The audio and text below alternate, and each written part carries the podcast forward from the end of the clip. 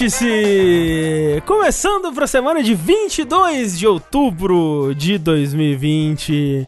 Este que é 264 edições, que são muitas edições, é o seu podcast favorito sobre educação financeira. Aqui estamos todos é, lidando muito bem com os nossos dinheiros, não gastando com futilidades, investindo, rendendo não comprando aquela compra de impulso apenas para preencher o vazio de sua existência. E hoje estou aqui com o investidor economista Eduardo Sushi. Dinheiro! Que vai dar dicas de como gastar o seu dinheiro melhor do que pagando pelo Google Stadia. Melhor do que pagar o Google Stadia é pegar bala house preta, fazer pozinho com ela assim e cheirar na carreirinha. Caralho, uau, que aventura. É, o meu eu de 12 anos acharia isso muito radical mesmo. Meu Deus. É, mas agora o que o meu eu de 31 anos acha radical é jogabilidade, apoio as campanhas de financiamento coletivo de jogabilidade. Nada mais radical do que jogar Demon Souls todos os dias. Isso. Mas, além de mim, pro player de Demon Souls aqui, nós temos Rafael Kina. Olá. Pro Nintendeiro. Sou. E ele veio aqui trazer pra gente um grande investimento que é compre todos os jogos de lançamento da Nintendo, porque ela vai tirar eles do ar semana que vem. Isso. Todos. Todos, todos os jogos. Agora, a Hyrule Warriors vai ficar sendo vendida apenas por 72 horas. Depois vai sair do ar e a Nintendo vai destruir as cópias que não venderam. Exatamente. Na GameStop. Então, é um bom investimento. Mas nós temos aqui o formado, pós-graduado em investimentos, Tengumaru. Invista, dinheiro no popô que percebeu que melhor do que comprar um Stadia é fazer um gigantesco armazenamento de cloroquina na sua casa, de entendeu? Uhum, Você uhum, armazena sim. cloroquina e aí, quando nós estivermos num mundo pós-apocalíptico, que é agora, você vende cloroquina para pessoas desesperadas por uma cura que não existe. Ah, mas isso aí já existe nessa pessoa. É verdade. Não precisa, não precisa eu fazer isso. Ah, não, é, não é uma startup, né? Não é um. É. Não é um, é um modelo de negócio já comprovado aí. Consolidado, consolidado. É. Já. Loucura. Por fim, estamos aqui com o André Campos. Sou eu. Estamos conhecido como Dedé Finanças. Dedé, Dedé Finanças. No Twitter dando volta, volta é, várias dicas aí. Né, que desenvolveu um investimento muito interessante, mas que é melhor do que, que pagar stage, que consiste no seguinte: você aí, no lançamento do PlayStation 5, você vai em alguma loja, né? Tipo uma, uma loja grande de games, assim. De preferência nos Estados Unidos, onde as pessoas fazem fila a noite inteira, né? Pra entrar na loja e pegar e tal. Ser o primeiro a entrar na loja, certo? Aí você sai dela, entra, compra o console, sai, faz uma parada segurando o console assim, no ar, exibindo ele para toda a fila. Aí você dá a volta, aí você, quando você terminar de mostrar pra todo mundo, pega o console e tá caindo no chão, assim, e vai embora. Quebra ele e vai embora. Clássico. Sabe, lembra temos mais simples, né? Quando isso era o, o ápice do, da do contravenção humor. da internet, do humor, né? Do humor Gente, edge da internet. Eu não sei o que vocês estão falando. Você não lembra disso, Rafa? Não. Da pessoa que foi. Eu não lembro qual console que era. Acho que é PS3. PS3, né? Ou, é. algum, ou PS3 ou Xbox, ou sei lá, é. algum desses aí. Sim, que foi, comprou, foi o primeiro da fila lá, comprou e quebrou na frente de todo mundo que tava na fila ainda. Por Mas quê? assim, não é uma boa, não é uma, uma estratégia tão boa assim, porque as pessoas na fila já iam comprar. Então elas estão tipo, ah, foda-se, daqui a meia hora vou ter o meu mesmo, caguei. É, tipo, é. Ela tinha que ir na frente de crianças que não têm o PS3, não tem não, é. condições de inclusive, comprar. Inclusive, isso é, desculpa, é, eu cometi um engano, inclusive isso aí é mais um brand pro André. É, de, é fazer as crianças chorar. É, e, mas na verdade, tá fazendo porque tá postando na internet. E onde que estão as crianças? Na internet. É, é que nem, você lembra? Tem, tinha aquele canal do cara com um mega liquidificador, que ele... Kenny Blended tinha um... É, Willy Blend. Blend. Will, é. Blend. É, que ele, ele fazia com iPhone novo e tal. O André vai bater um PS5. Isso. Ó, oh, Jogability é. Vi, está vindo aí. É importante dizer, Jogability... É, como é que é o meme do cara lá? É, já, já era! Já era! já era. É, a gente não vai conseguir fazer ele no, no fim de semana do Halloween. A gente vai ter uma live especial no Halloween, porque a gente tinha preparado já algumas coisas para rolar. Então vai ter uma live legal, vai ter, vai ter um semi-jogabilidade no Halloween, né? É. Que vai ser bem legal também. Mas o jogabilidade mesmo vai ser um pouco depois. A gente acabou adiando ele. A gente não vai dizer a data ainda. É, o jogabilidade do Halloween já era. Já era. Agora é só no outro dia. Isso. Que a gente vai falar quando tiver mais certeza. É. Mas fica aí avisado que não vai rolar. Mas olha só, antes da gente dar os recados aqui e tudo, como sempre, né, antes de começar a falar de qualquer coisa aqui, a gente tem que lembrar que o jogabilidade é sustentado por pessoas como você, pessoas que vão lá mês após mês nas nossas campanhas do Patreon, do Padrinho do PicPay e com o seu sub na Twitch e, e, fazem isso tudo aqui acontecer já há mais de cinco anos, nesse, é, no, do presente momento. Nós agradecemos muito do fundo do coração, especialmente esse ano que está sendo um inferno para todos nós. Uhum. Significa muito pra gente que vocês continuaram ao nosso lado e até mais, né? É, a gente tem, não explosivamente, que eu acho que é até bom, assim, eu, eu vejo canais e produtores de conteúdo que crescem de uma forma explosiva e isso acaba prejudicando, né? Implodindo em alguns, depois? Em alguns, em alguns sentidos, mas a gente tem constantemente crescido de uma forma saudável, cultivando uma comunidade tal qual jardineiros. E a gente tem muito orgulho, muito, é, muita felicidade de Sim. ver quando a gente olha para esse caminho trilhado aí. Então, muito obrigado. É sempre bom lembrar que esse podcast que você está ouvindo em formato de podcast, ele acontece ao vivo no nosso canal da Twitch, twitch.tv/jogabilidade. Então, quem sabe semana que vem você não vem pra presenciar ele ao vivo com a gente. E para todos vocês que estão aqui conosco acompanhando ao vivo, saibam que esse podcast vira um podcast, né? Que você pode escutar procurando onde quer que você escute podcast, no Spotify, no Google Podcasts, no Apple Podcasts, é, ou qualquer outro aplicativo é. aí que você queira. E se a Discord quiser comprar. A Discord não. E se o, o, Spotify quiser comprar a gente, pode comprar também. Pode comprar, dependendo do dinheiro, né? Tem, tá, é. Tudo tem seu preço, na verdade. E nem é tão alto. É. é verdade. Então, procure lá por jogabilidade nesses aplicativos que você vai poder escutar não só o Vértice, né, como todos os outros podcasts da casa.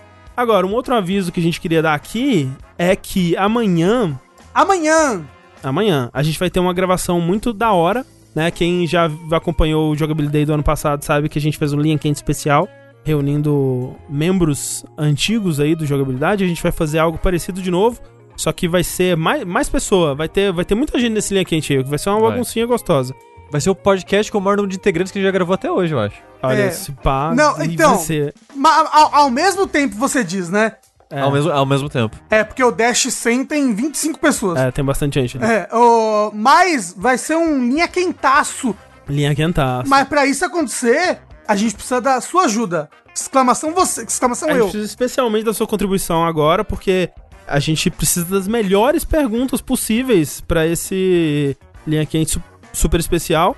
Então você pode mandar suas perguntas aí, perguntas, né, para você que talvez não conheça o linha quente, perguntas sobre a vida, o universo e tudo mais, né, perguntas absurdas, desafios, todo tipo de coisa esdrúxula que você quiser perguntar, manda lá pro curioscat.me barra linha quente ou para o linha quente jogabilidade.de e a gente vai dar uma selecionada aí nas melhores para fazer o melhor programa possível.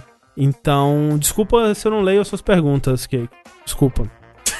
Mas quem sabe não é essa agora que você vai mandar Talvez. agora? E assim, não dá nem pra dizer que eu escolho as perguntas baseado no autor, porque é tudo anônimo, né? É. Exatamente. Então, né, não sei. É, mas o fato é que a gente vai. É, conta com vocês pra mandar as melhores perguntas que tem no, no fundo daí da, da sua mente distorcida. E mandem até amanhã. Até amanhã, assim, tipo, vamos dizer, até de tardinha, assim, a gente ainda vai ter tempo de selecionar para montar a pautinha e, e, gravar lá. Qual a line-up do Linha Quente? Descubra quando ele for lançado aí no, é, no é, durante o Jogabilidade. Exato, ele não vai ser ao vivo. Não. Mas ele vai ser lançado em vídeo no Jogabilidade, se tudo der certo, assim como foi o ano passado. Exatamente. Outro aviso é que o Sr. Tengu vai ficar pouco conosco aqui hoje, né? Infelizmente. Desculpa. Tengu vai ter que nos deixar antes do fim do podcast, e eu não digo isso no sentido fúnebre. Ele não vai morrer. Espero que não, por favor, Tengu, não morra. Enfim, o, o, futuro a Deus pertence. É verdade. É verdade. Então, porrada nele, tira isso dele.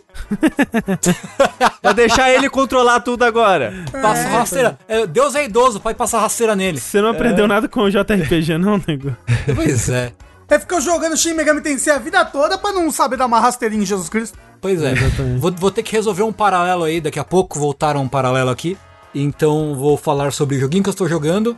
E aí eu vou abando abandonar lo ex. É, Muito feliz triste. infelizmente. Muito triste.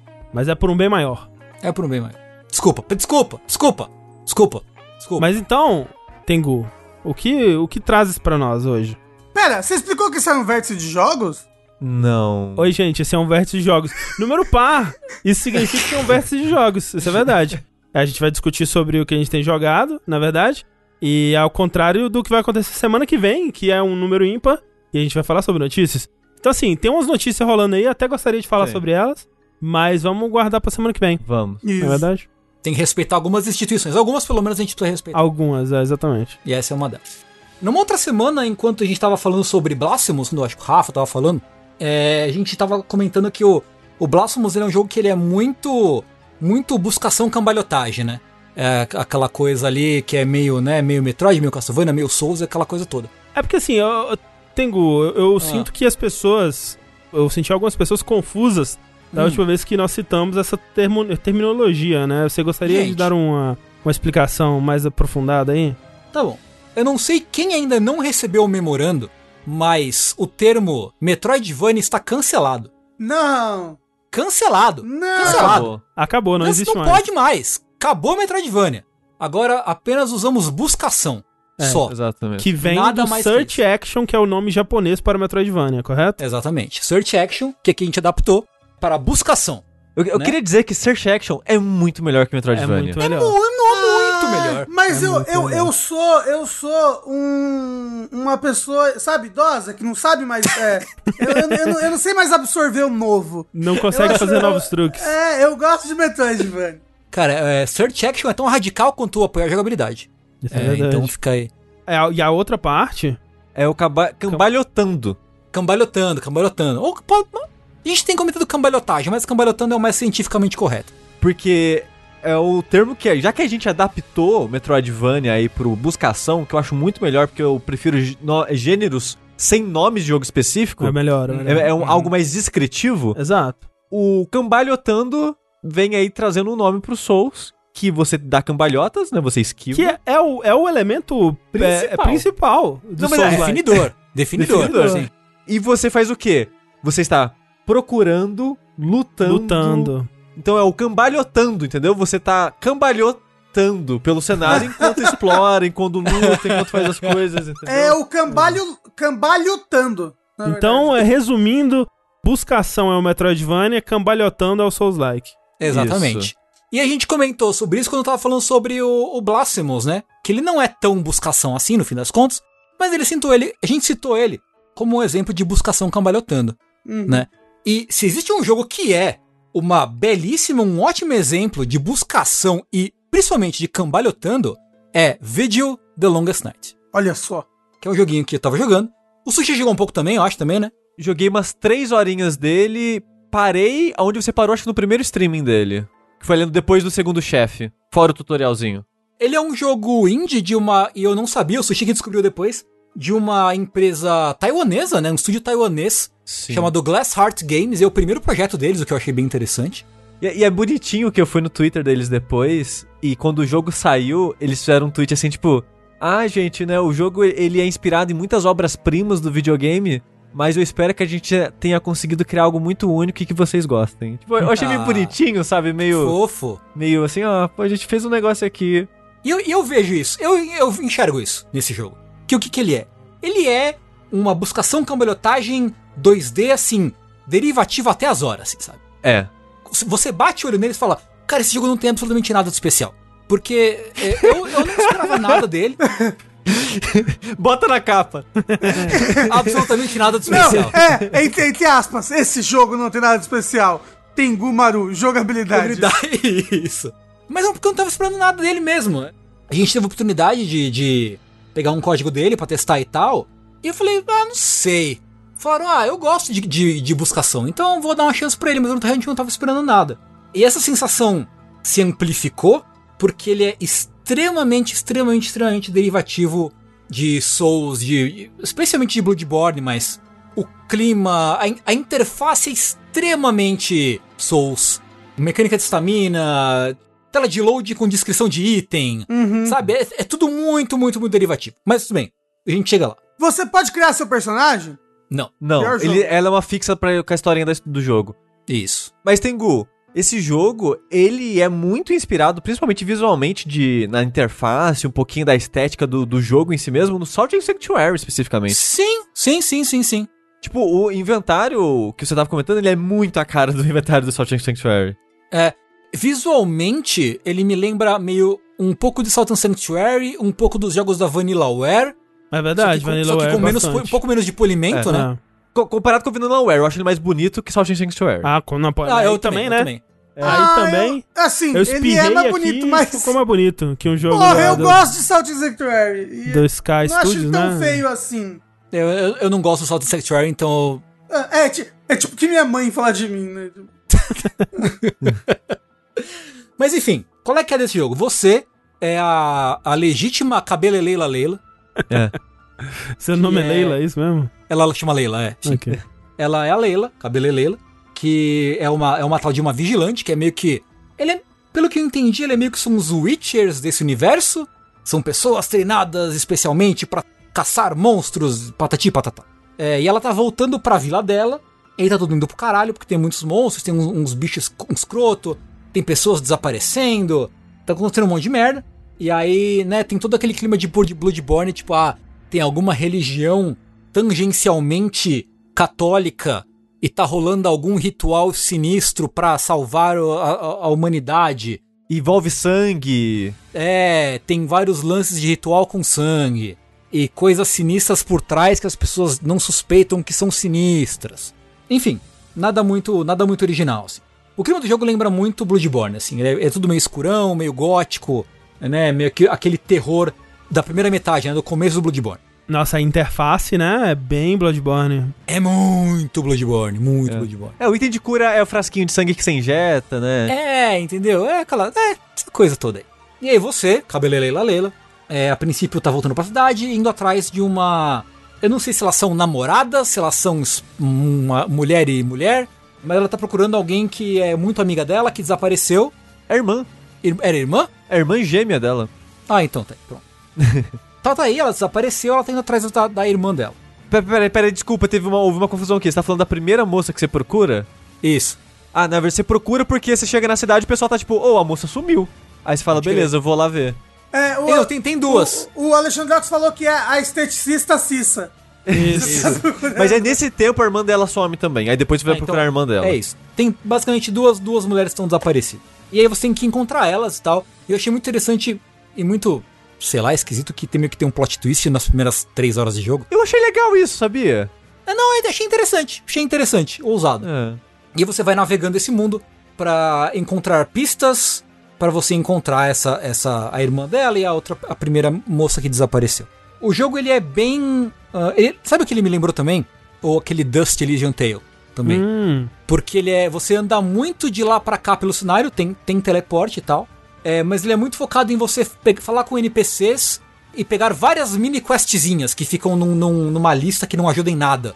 Porque não mostra onde você pegou, onde tem que, onde tem que ir, não, não ajuda em porra nenhuma. Mas você tem essas quests e você o jogo basicamente tem partes de enfrentar monstro, né? Que são as áreas selvagens entre, entre vilas e cidades. E nelas você pega muita, muitas questzinhas e tal. E as partes, partes que estão cheias de monstro. E é interessante. O combate ele é muito Souls, assim. A, a mecânica dele é bem Souls. Você tem uma barra de estamina, que inclusive na, no texto em português do jogo, eles escrevem estamina com cir estamina, circunflexo no A, assim, assim, bem curioso.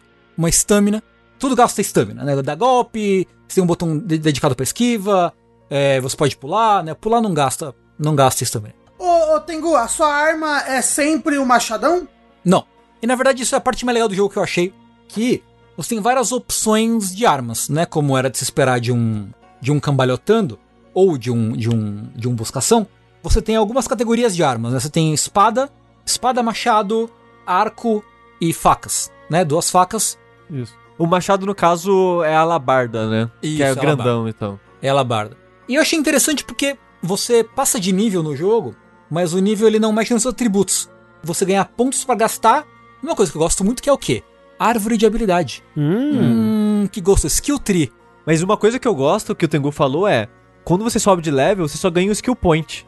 E esse skill point ele basicamente influencia em adicionar combos para suas armas. Você compra um pouquinho mais de vida, mas é pouca coisa. Então, o seu personagem, a princípio, eu não terminei o jogo, ele não parece que vai ficar tão mais forte que o começo do jogo, fora o upgrade de armas, né? Então Sim. o jogo ele consegue nivelar muito bem, balancear os uhum, monstros uhum. com isso. E eu, eu acho que é uma boa decisão para um jogo indie, assim, diminuir a dificuldade de balanceamento com isso. Comecei, comentei das armas porque elas são as skill trees que você tem, né? Tem uma skill tree de espada, uma de faca, uma de alabarda, uma de arco e uma de. uma geral, né? Uma, é uma geral. E nessa geral, você pode, ah, é, a poção, né? O Estus recupera mais vida. A sua recuperação de estamina é mais rápida. Você tem gasta menos estamina. Ah, é usar magia no ar. Poder usar item e magia no ar. E, por exemplo, a skill tree da faca, né? Que foi a arma que eu mais investi. Você começa. A primeira, a primeira skill é ah, aumenta o dano o dano normal e o dano de. de o dano de estamina, que eles falam, né? Porque assim como no, no, em Soul, você tem dano de postura, entre aspas, né? Dano de, de poise, né? Que se você quebrar a postura do, do inimigo, ele fica tonto, você pode continuar batendo nele. Então você tem. O upgrade básico é esse. Mas à medida, à medida que você expande, né? E compra as outras casinhas da, da skill tree, você comprar. A faca ganha um golpe que se você ficar apertando o botão, machando o botão, você dá tipo um, dois, três e depois ela fica dando, dando umas esfaqueadinhas rápidas. Ou tipo, ah, você aperta o botão de golpe forte no ar, ela meio que cai num mergulho e atravessa o inimigo. Você abre uma habilidade de você dar mais dano quando ataca pelas costas. E por aí vai. Então você menos deixa a sua personagem mais forte na base. E como o Sushi falou, você meio que ganha mais recursos para variações estratégicas do combate. E isso eu acho mais interessante realmente, né? Porque o combate, ele é bem fluido, ele é muito mais fluido do que eu achei que ele fosse. Você teve essa impressão também, Sushi? Eu tive, só fiquei triste que, tipo, no começo, como você só tem ataque normal, você não tem nem ataque forte, né? Você só tem um ataque normal. E todas as armas, elas têm meio que três botões, né? O ataque normal, o fraco, o forte e o botão de ataque especial. Na verdade, é uma ação especial, né? Que na espada, que é a arma que você começa o jogo, esse botão é uma defesa, você usa uma espada para defender. Aí, a habilidade especial da alabarda é meio que um ataque carregado. Ela carrega e dá um porradão. O arco, eu acho que é tro troca flecha, né? E a faca é um ataque especial que eu comprei e não sei usar até agora. Mas aí você tem que comprar. tipo, é, então a, a faca, ela só começa com o um ataque mais normal de todos. Tipo, só um ataque basicão. E, é, e ela é fraca, né? Hum. Ela fica mais legal com os combos. Então, tipo, eu comecei o jogo meio. Eu vou jogar com faca, porque eu gosto de faca em videogame, né? As pessoas que acompanham a gente já sabem disso. Só que aí quando eu fui experimentar todas as armas, eu falei, porra, a faca não é muito boa, né? Porque esse jogo ele, ele tem a mania de colocar muito inimigo próximo. E a faca, como ela causa pouco dano, eu tenho que ficar muito dando esquiva, né? Pra atravessar os inimigos e continuar dando os combinhos da faca. E se eu atravessar pra trás do inimigo, às vezes eu vou agrar o próximo. Então no começo do jogo eu tava jogando muito com a alabarda, porque ela é mais forte, então eu não precisava me mover muito durante o combate. Mas aí quando eu acumulei, sei lá, uns 7 skill points sem comprar, porque eu tava experimentando as armas antes de decidir qual eu ia investir, é, eu cheguei no chefe e a alabarda era péssima pro chefe, porque ele era. Era difícil você usar uma arma tão lenta contra ele. Aí eu falei, foda-se, vou gastar todos os pontos na faca. Eu comprei todos os ataques especiais, né? O ataque forte lá. E ela ficou muito mais legal, porque o ataque forte que você libera para ela, ela meio que dá, tipo, umas duas porradas e uma bicudona. É. E depois você pode comprar um follow-up para esse combo. Que ela meio que dá uma geradona no, no ar. Aí tem esse rasante que ela dá, que o Tengu comentou, e depois você consegue comprar meio que um follow-up pra esse rasante que ela dá umas giradas no ar também. E quando você libera todos os ataques, tem uma magia que você começa, consegue no começo do jogo, que você prende o inimigo no chão. Aí, tipo, você prende o inimigo no chão e tem esses combos que você pode fazer. E se você ficar machando o quadrado sem parar, ela também dá um ataque diferente, né? Então, tipo, tendo todas essas possibilidades com a faquinha, é um combate muito mais dinâmico e rápido que eu achei que ia ter. E é, e, e é um combate bem gostosinho no final. Sim, sim. O que eu fiz, né? Eu fiz build de faca igual sushi. O que eu fiz, assim como o Souls, você pode ir no ferreiro e fazer upgrade nas armas gastando o quê? Pedrinhas. É tipo, ah, é uma pedra do nível 1 até o 3, do, depois uhum. do 4 até o 6 é outra pedra, né? Mesma coisa, mesma porcaria. E assim como o Souls, você pode gastar pedras especiais para dar atributos especiais para as armas. A diferença é que agora as pedras têm. Ela cada pedra tem dois upgrades que você pode é, escolher Eu achei seguir. legal isso, ter duas variações de cada, de cada upgrade, né? É, achei é, isso legal, legal isso. E aí eu botei a pedra de dano de sangue, né? De sangrar o inimigo. Sim. Então você mete um monte de facada, aí o inimigo fala, toma, tipo, dois, dois, dois, dois, sozinho de dano, né? Aí você vai lá, dá um monte de porrada, depois foge e deixa lá o inimigo morrendo. Pra mim funcionou bem. Então achei bem dinâmico o combate, bem divertidinho, assim. Eu achei o combate foi o que mais me carregou pelo jogo, porque você anda muito, né? É, eu achei, pelo menos. É, anda um bocado, mas pelo menos tem teletransporte já ligado desde sempre. É, pois é. E ele, tipo, sei lá, a gente pode olhar alguns jogos. É, se bem que acho que quase todos cambalhotando 2D tem um, tem um pouquinho de buscação, né? Uhum. É. Até, até porque o próprio cambalhotando original ele tem um quê de buscação nele, né? Tem. Ele, mas ele não chega a ter, tipo, habilidades novas, por exemplo. Uhum. Você vai liberando com chaves que você vai encontrando ao longo do caminho. Esse não, você mata um chefe, toma pulo duplo. Mata um chefe, toma deslizadinha. Ah, então é bem, é bem buscação. E tipo. É. e- Quer dizer, e- Metroidvania. E tem uma coisa que ele faz que eu achei legal, que tipo, no começo eu achei, eu- é meio desbalanceado, porque ele acumula muito disso no começo, que é a historinha. Porque você tem meio que uma área de tutorial ali que é rapidinho, sei lá, 30 minutos menos você faz, e você chega na cidade. E quando você chega na cidade tem muito NPC e muita casa pra você entrar. Uhum. E conforme você vai falando com as pessoas, que nem o Tengu falou, elas vão dando meio que quests, entre aspas, pra você, que você anota no seu livrinho. E tipo, mas não, o jogo não anota como uma quest, né? Tipo, ah, você tem que ir em tal lugar. Só fala, ah, o Zezinho falou que ele queria, sei lá, uma pedra. Aí você, beleza, tem que ficar atento aqui. Se eu achar uma pedra, tem que lembrar de, de levar pro Zezinho. Tem que ajudar o Zezinho a sair dessa vida de pedra. É, então você tem uma cidade que é até grandinha, mais que eu, era maior que eu esperava, pelo menos. E muito NPC pra você falar, e muita coisinha acontecendo, e muito contexto acontecendo, e muito lore da religião. Tipo, ele te entrega muita coisa. Então, tipo, eu joguei, sei lá, 20, 30 minutos no tutorial e foi tipo uns 40 minutos de cidade. É um dump, assim, de lore na sua cabeça que é muito pesado logo de cara, assim. Exato, mas eu achei legal porque quando voltou a ter lugar pra explorar, voltou a ter inimigo, tinha muita coisinha pra fazer. Tipo, ah, aquele personagem quer isso, aquele personagem quer, quer aquilo. Nossa, eu vi que naquela casa dá pra subir no sótão. E, tipo, várias coisinhas assim que eu já fiquei, tipo, atento, sabe? Uhum, Aí quando pe- pegou o pulo duplo, deu aquela satisfação de buscação de, ok, agora eu vou voltar nesses lugares. E além de entregar os itens que as pessoas pediram, eu vou explorar a cidade nos ângulos que eu não conseguia ir antes. E eu e achei um lugar escondido com uma árvore de sangue. Eu, caralho, que que é isso? Será que tem lore aqui? Aí eu peguei aquele item, levei. Tipo, ele tem essa satisfaçãozinha de, de buscação, sabe? De, Uhum. Tem. Do backtracking ser satisfatório, de você sentir que você tá conseguindo a- a- avançar de- nesse sentido assim. É, ma- mas assim, uma coisa que a gente fala, né? Tipo, o Metroidvania é a pizza, né? Tipo, é difícil ser ruim. Sim. Ou tipo, é- é- ele sempre tem a- a- aquele gosto especial, assim, sabe? E É. eu acho que eu já, eu, eu, eu já tô, eu já tô engatilhado pra começar um próximo Metroidvania. Porque o, o Blasphemous, né, tipo, me deu... Foi muito legal jogar ele esse ano, gostei bastante. E... tô animado pra esse. Inclusive, não posso e não irei chamar Metroidvania de buscação, que eu já tenho um PowerPoint inteiro chamando de Metroidvania, eu não vou alterar. PowerPoint? Um PowerPoint de palestra. ah, tá. Não alterarei. Só dar Ctrl F ali, substituir. Não, não, não, não, não. Muito É. complicado. Mas meu sentimento com esse jogo é tipo, ok, por ele ser buscação, é difícil ele ser ruim. Mas a parada é que, além de ser gostosinho, eu achei pelo menos o backtracking e as side missions, não é perfeito, mas ainda é gostosinho.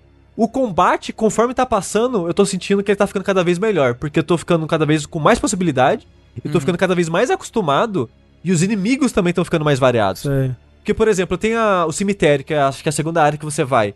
Tem inimigo que. Sei lá, o cachorro, que ele não é muito forte, mas quando ele morre, ele meio que solta uns espinhos que causa dano. Aí na, na área seguinte tem um inimigo que ele, quando morre, ele vira uma plataforma. Então, às vezes, você Hum. quer matar em lugares específicos pra acessar um lugar mais alto.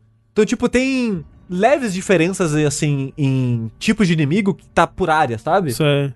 Então, tipo, o combate dele não é o mais incrível do mundo, mas ele tá conseguindo, até as, sei lá, as 3, 4 horas que eu joguei até agora, ele tá conseguindo variar o suficiente a maneira de eu jogar? Sim. Eu acho que, na verdade, eu acho que sim, eu concordo.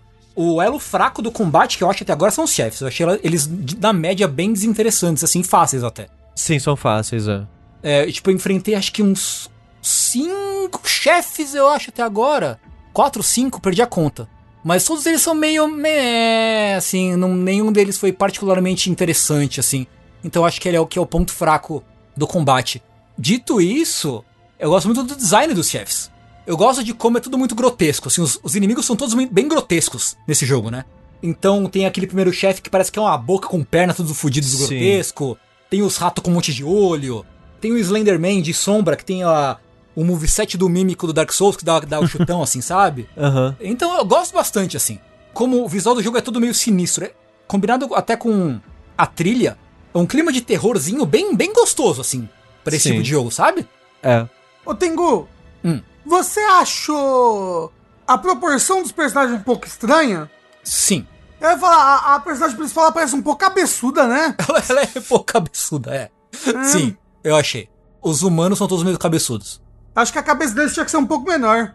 Talvez, talvez. Mas, é às estilo, vezes Rafa. É estilo, é estilo, é verdade. Rafa, você gosta de Salt and exato. Sanctuary, que a Exatamente. cabeça das pessoas é um ovo. Rafa, você não pode falar de nenhum estilo visual de nenhum jogo, porque você gosta de Salt Sanctuary. é aquele vídeo, é aquele vídeo do. mas Você fuma, cala a boca, sabe? Você fuma. Então é um jogo legal. O que eu diria sobre ele é que ele é um jogo que é legal, mas ele é muito cru. É. Assim, fora ser derivativo. Ele é extremamente cru. Por exemplo, você tem as bonfires, entre aspas, que são estátuas de coruja, né? Que você se teleporta entre elas e tal. Só que, porra, você tá num buscação, certo? Em buscação é importante você ter uma noção espacial de onde você tá. Portanto, ter um mapa bom é importante. Primeiro que o mapa é uma merda. A leitura É. do mapa é, um- é uma porcaria. É. Não, não tem legenda do que são os ícones. É muito fácil de perder. É, eu acho que a coisa que eu menos gostei no jogo até agora é o mapa, assim. É, e aí, tipo, beleza. Você vai se teleportar. Em vez do, dele te mostrar no mapa onde você vai, é tipo uma lista de lugares. Nomes de lugares. E, tipo, pô, outra coisa. Quando você ativa a coruja, você, ela acende. Só que se você sai da sala e entra, ela vai estar apagada de novo. A coruja é o que? A bonfire, assim? É. Isso, isso, isso, isso. Hum. Então, tipo, você passar muito tempo explorando um lugar e o cenário é meio labiríntico, o que é comum, você volta tipo, mas será que eu já ativei essa bonfire e passei por aqui? Ou ela é uma nova que eu não tinha visto sem querer, sabe? Aham. Então, se você junta isso com um mapa que é esquisito, você fica mais perdido um jeito que não é legal. Outra coisa é que, por algum motivo que eu não sei qual, o jogo não tem mapa pra lugares internos, tipo caverna. Sei. Tem, sei lá, um navio, um, um barco destroçado. Lugares internos não tem mapa. É, eu ia falar, você entra em lugares que estão, tipo, no eixo Z, por assim dizer, né? É, tipo, é que vem pra cá ou pra lá. E É. isso, isso não aparece no mapa? Não, Hum. não aparece no mapa. Então, tipo, é muito fácil se perder de um jeito ruim, porque se perder faz parte da buscação, né? Parte da experiência da buscação é você se perder. É, mas você se perde de um jeito que às vezes não é legal nesse jogo. E como eu falei, os chefes não são tão legais. O, o ritmo dele é um pouco desequilibrado de ter muito, né, muito muita quest, muita muita informação jogada na sua cabeça num, num ponto só. A interface é toda meio crua, né? Você não tem indicativo. Se você vai na, na aba de quests, você não sabe, tipo, quem. Onde tá a pessoa que te deu aquela quest. É tudo meio. a As leituras, é- a, a usabilidade do jogo Uhum. é toda meio confusa. Sim. Mas assim, é um jogo indie de 30 conto. Ele tá 42. 42, 40 conto. É. Eu diria que ele é um, que ele é um jogo indie de 40 É, conto, que e ele do vale que os eu- 40 conto. E do que eu 40 joguei- reais, você diz, né? Não é 40 Reais, dólares, reais. não. tá. Reais, reais. Não, não é, é isso. E tipo, eu joguei as 3 horas, e como ele já teve um plot twist e eu já tô com a skill tree da faca cheia, eu pensei, o jogo vai ter umas 8, 10 horas no máximo. Aham. E eu fui no How Long to Beat e é tipo mais de. é, Não, é quase umas 20 horas. Caramba. É, tipo, é entre 18 e 20 horas. Então, tipo, o jogo tem uma duração boa até. Tipo, ele rende. E eu tava vendo uns vídeos que o, o próprio é, estúdio tava postando no Twitter, tipo de. só de armas, assim. E tem umas armas que o jogo vai ficando mais louco, sabe? Você começa a, a fazer umas paradas muito mágicas, assim, exagerada. Então eu acho que o jogo vai escalar bastante, assim. Então eu tô curioso pra ver pra onde que isso vai. Então isso tá me segurando bastante, assim, porque, tipo, a faca eu já achei ela super divertida. Então eu quero abrir as skill trees das outras armas pra ver como é os outros estilos de jogo, sabe? Aham. Isso tá muito me, me, me mantendo cativado. Sim, eu também. Apesar da falta de polidez no resto, assim. Então É. tá sendo uma experiência surpreendentemente muito interessante e muito divertida. Não, não- eu realmente não esperava que o jogo fosse me pegar tanto quanto ele me pegou, assim, da, da primeira vez que eu, que eu bati o olho nele. É, é, ele, é um, ele é um jogo que ele é difícil de parar, né? A gente tava comentando que, tipo, ó, É. quando eu comecei ele eu pensei, ah, vou jogar uma horinha aqui só pra ter uma noção do jogo. E quando eu vi, eu joguei três horas seguidas porque eu não consegui parar de jogar o jogo. Que, tipo, ele não é incrível, ele não é perfeito, mas ele é um, é um dos jogos que mais me surpreendeu nesse ano. Porque, né, eu não esperava nada, nem conhecia ele. E ele, apesar, que nem o Tengu falou, apesar de ele é uma joia bruta. Ele tem uma parada muito legal ali, apesar dos defeitos em volta, sabe? Uhum. Então, tipo, se você gosta de buscação ou cambalhotagem, principalmente 2D, eu recomendo ele demais, cara, pra PC. E só tem pra PC por enquanto, né? E tem pra PC e Switch, se eu não me engano. Ah, Switch também, ok. Que, ó, eu, eu diria que é uma ótima pedida pra jogar no Switch, um- esse tipo de jogo assim. É. Diria. É isso, bom jogo, bom joguinho, bom videogame. Vídeo. Bom videogame. É, que não é vi vídeo, é vi de vigília, né? Vídeo. E tem que lembrar o, o, subtítulo que é. The Longest Night. Isso, porque quando você procura só vídeo, sempre aparece um outro jogo estranho junto. Ah, ok. Isso. É. Caralho, tá 127 no Switch. É, viva o Switch. Credo. Socorro. Eca. Socorro. Assim, tudo no Switch é esse preço hoje em dia, um inferno. Tá, olha, é muito triste. É, de fato. É. Console no geral. Mas, gente, é, esse foi o vídeo e essa foi a participação do Tengu aqui conosco. Infelizmente. Desculpa de novo. O dever chama, infelizmente. O outro dever me chama. O, o Tengu vai se alistar. É, né? isso. Vou lutar pela liberdade. O bom é... é... que eu não vou decepcionar o Tengu falando de 13 Sentinels. Olha fica só. Fica aí, fica aí o mistério. É. Valeu, Tengu. Gente, tchau. Boa noite. Tchau, Valeu. Tchau, Tenguzinho.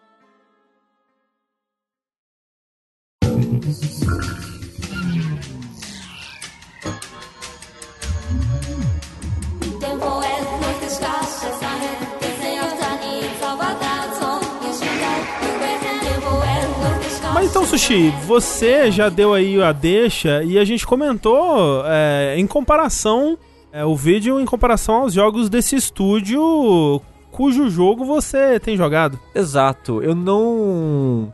Que no caso é a Vanillaware, né, que o Tengu comentou. Uhum. A Vanillaware, pra quem não reconhece, é o estúdio que fez aquele... Odin Sphere. É, fez o Odin Sphere. Dragon's Crown. Dragon's Crown. Ah, é, ma, é, Muramasa. Muramasa, isso. Uhum, uhum. Então são jogos ah, 2D... Que, que é aquele de Wii. De Wii, isso aí. O Muramasa saiu, acho é, que... É, e pra Vita depois. É, acho que originalmente pra é... Wii. Ele é bonitaço esse jogo. É, então, acho ele, que ele o... parece bem legal de jogar, eu nunca joguei. A característica marcante desse estúdio é que os jogos dele são muito bonitos, né? E uhum. levemente problemáticos. Ah, e... é? É. é, é em, em, questão de sexualização de personagens femininos de 16 ah. anos de idade pelada na sua frente, sim. É anime, eles são muito animes. Exatamente. Anime. E é tipo, essa foi uma das primeiras decepções já com o jogo para mim, porque eu sei que o estúdio é assim. Você não gostou quando apareceu uma menina pelada numa pose de quatro? De quatro para pilotar o mecha? Não. Ah, que curioso. E, e sem justificativa nenhuma. É porque ela respira pelo ânus, ela tem que ficar de quatro o tempo isso. todo. É, ela controla o robô pelo cu, Rafa. É, não, é mesmo? É isso, não. É, não, não, não, não, tô mentindo, é nanomachine. Porque eu super consigo imaginar, sabe? Tem que, tipo, bzz, encaixar assim, aí. Agora estou controlando o meu robô. Não, isso é South Park. South Park tem ah, isso, mas tá não é esse jogo. É. Então, é porque, assim, os jogos desse estúdio são muito bonitos em traço, em estilo artístico, eles são maravilhosos, assim, sempre. Mas eu sempre tenho um pouquinho sempre me incomoda um pouco o design dos personagens em si. Eu sempre fico meio, é, meio exagerado nos negócios aqui, né? Meio que é.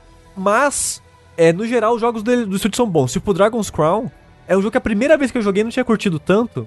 Mas a segunda vez que eu joguei, que foi quando saiu pro PS4, eu gostei bem mais dele. Uhum. Eu, é fácil para mim dos, meus, dos, dos meus beat'em ups favoritos do Dragon's Crown. Dica, jogue sozinho, não coloca a party de, de IA, não o jogo fica muito zoneado, fica muito confuso, fica muito bagunçado jogar com quatro pessoas. Jogar o jogo só com o seu personagem sozinho é muito melhor no Dragon's Crown. É, mas aí o curioso desse 13 Sentinels dele é que normalmente os jogos dele são de ação, né? Os outros três que a gente citou são jogos de combate, né? Rápido até e dinâmico. Uhum. Peraí, então o jogo do qual você vai falar chama 13 Sentinels Isso. Ages alguma coisa. A, a Aegis Defender. Aegis Defender. Ok. Ele foi anunciado há uns três anos, quatro anos, foi anunciado há muito tempo. Por um tempo até eu tava perguntando se ele ainda iria existir, sair um dia. E meio que anunciaram sem falar direito o que era o jogo. Só, tipo, mostrava o pessoal andando na cidade. Ah, sabe, beleza, ele se passa em tempos modernos, o que já é diferente pra esse estúdio. Que normalmente são settings mais fantásticos. Mas era isso. Aí esse jogo, ele é bem diferente pro estúdio porque ele é basicamente um visual novel, onde ele intercala com um combate tático em tempo real, é que mais parece um tower defense do que um combate tático, é, é, é, muito estranho o combate do jogo. Mas eu logo, logo eu já falo disso, porque primeiro explicar o setting. O jogo, como eu comentei, ele é um visual novel. Ele é, é meio que uma mistura de point and click com visual novel, porque você tem um cenário, né, 2D ali, side-scrolling para você explorar, você pode andar, você conversa com NPCs. Você tem meio que um inventário, que é, é meio que a sua cabeça, que conforme você vai conversando com as pessoas, aí ele fala, ah, vamos, sei lá, na jogabilidade casa, aí no seu inventário, entre aspas, que é a sua cabeça, fica ela flutuando, jogabilidade casa. Aí você pode inspecionar aquele pensamento para o personagem pensar sobre aquele tipo, ah, jogabilidade casa, é onde eu ia quando eu podia sair de casa. e por aí vai. E às vezes você vai conversar com o um NPC e você pode pegar essas ideias da sua cabeça e usar como item, né? Você fala dessa ideia com a pessoa. Uhum, uhum. E eu, eu acho interessante esse conceito de, de, de o seu inventário ser ideias uhum, e uhum. conceitos. E sempre que você aperta o triângulo para acessar esse interface, o personagem coloca o dedinho no queixo, assim, tipo, hum, estou pensando. E você pode andar enquanto faz isso e tal, o jogo não para, né? É como se você realmente estivesse pensando sobre aquilo. Mas, no, no geral, assim, o jogo é basicamente um grande. uma grande visual novel, né? Ele tem múltiplas escolhas, escolhas que geram caminhos diferentes, com uma árvore de acontecimentos que você pode rejogar aquele capítulo para ter outros. fazer outras escolhas e ter outra consequência para desbloquear um outro final. Mas para todo efeito, apesar de você ter um pouco mais de liberdade para andar, esse tipo de coisa, é tão guiadinho que ele no final das contas é um visual novel ainda uhum, assim. Uhum. Né? A estrutura de visual novel de múltiplas escolhas, de múltiplos resultados, de múltiplos finais, de a ideia do loop de você ficar rejogando o jogo para encontrar as outras rotas e coisas do tipo, tá tudo aí. Só que é, eu, eu não sei muito bem o que achar dessa parte do jogo ainda, porque ela é muito bonita. Eu acho que talvez é o jogo mais bonito da Vanilla Ware agora, uhum. pelo menos eu acho. Ela é muito bonita. Eu joguei o comecinho, só achei muito bonito é. mesmo. E, tipo, é muito louco, porque às vezes eu fico tão imerso no jogo, na situação, na historinha, que eu esqueço que ele é um jogo. Às vezes eu, eu, eu tô assistindo um anime aqui. Aí, tipo, nossa, é verdade, era um jogo, eu tenho que andar, eu tenho que, lá, fazer uhum, alguma coisa. Porque ele é tão bonito e a dublagem é muito boa. A dublagem desse jogo de todos os NPCs, assim, é excelente. Você tá jogando dublado em inglês ou. Japonês. Japonês, okay. Dublado em japonês. Tá muito boa. E, tipo, então a experiência de você acompanhar, de absorver essa história é muito boa. Porque a produção do jogo é muito boa. Mas eu não tô gostando da história. Hum. A história em si não, não me pegou ainda. Porque leves spoilers do prólogo do jogo, que isso você descobre bem rapidinho, apesar que o prólogo do jogo tem 3 horas, 4 horas. Ah. Você controla, entre aspas, você acompanha a história de 13 pessoas, uhum. tá aí o 13 uhum. Sentinels, e você joga com os 13, cada um com seu arco narrativo. Uhum. A história dos 13 sem, sem emaranha ali. É, no combate você joga com os 13, mas de novo, logo logo já falo do combate. Só que qual que é o esquema? O jogo é sobre viagem no tempo. E ele é todo fora de ordem. Então, é uma zona filha da puta. Aí o jogo tem, sei lá, umas 40 horas para você fazer todas as rotas. E eu não quero. Tipo, aonde eu tô é tanto personagem que é fora os 13 que você acompanha, tem todos os NPCs em volta da história, né?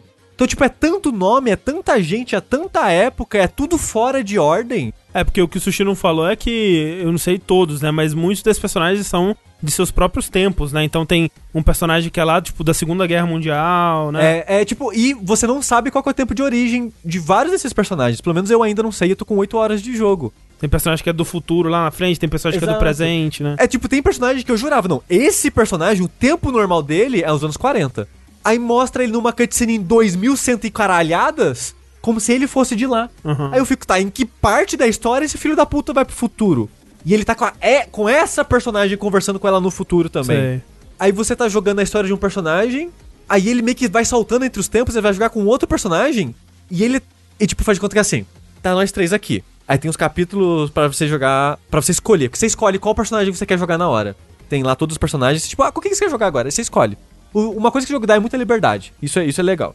Então, porque o combate, ele não é fixo, você escolhe, tipo, você faz quando quiser. Porque como é sobre viagem no tempo, você só vai, tipo, meio que para aquele pedaço da história que tem um combate. Sim. Então, se você quiser focar 15 horas na história e depois fazer, sei lá, 15 horas de combate, você pode. Mas o ideal é você balancear pra você não uhum, cansar, uhum. né? De um do outro. E mesmo quando você vai jogar parte da história, você escolhe qual personagem você quer. Às vezes bloqueia, tipo, ó, você não pode avançar mais a história desse personagem, porque você precisa fazer um capítulo X de um personagem, ou você precisa fazer a missão X do combate. Mas no geral ele é bem livre, é bem aberto. Você tem bastante liberdade para você fazer o que quiser. Tem a porcentagem de progressão dos personagens para você ver o quanto você tá avançando. Tem porcentagem nos combates, quantas missões você já fez. tudo isso é bem rastreável, é, é bem claro, isso é bem bom no jogo. Mas a história, faz de conta que tem nós três. Então, quando eu vou no capítulo do André, o André tá tipo nos anos 40 e tô eu lá com ele. Só que eu tô, sei lá, com uma outra personalidade. Aí se vem no meu capítulo, no meu capítulo eu tô em 2060 com o Rafa e meio que agindo diferente que eu tava com o André. Porque é outra época, já É, é aconteceu meio que- outras exato, coisas. então tipo, eu né? não sei se aquele meu eu Sei, do sei. meu capítulo é antes ou depois do meu eu que tá na história do André. Tipo, isso... Mas você é me- você porque me- às vezes é, todo mundo é tipo Highlander, não é isso?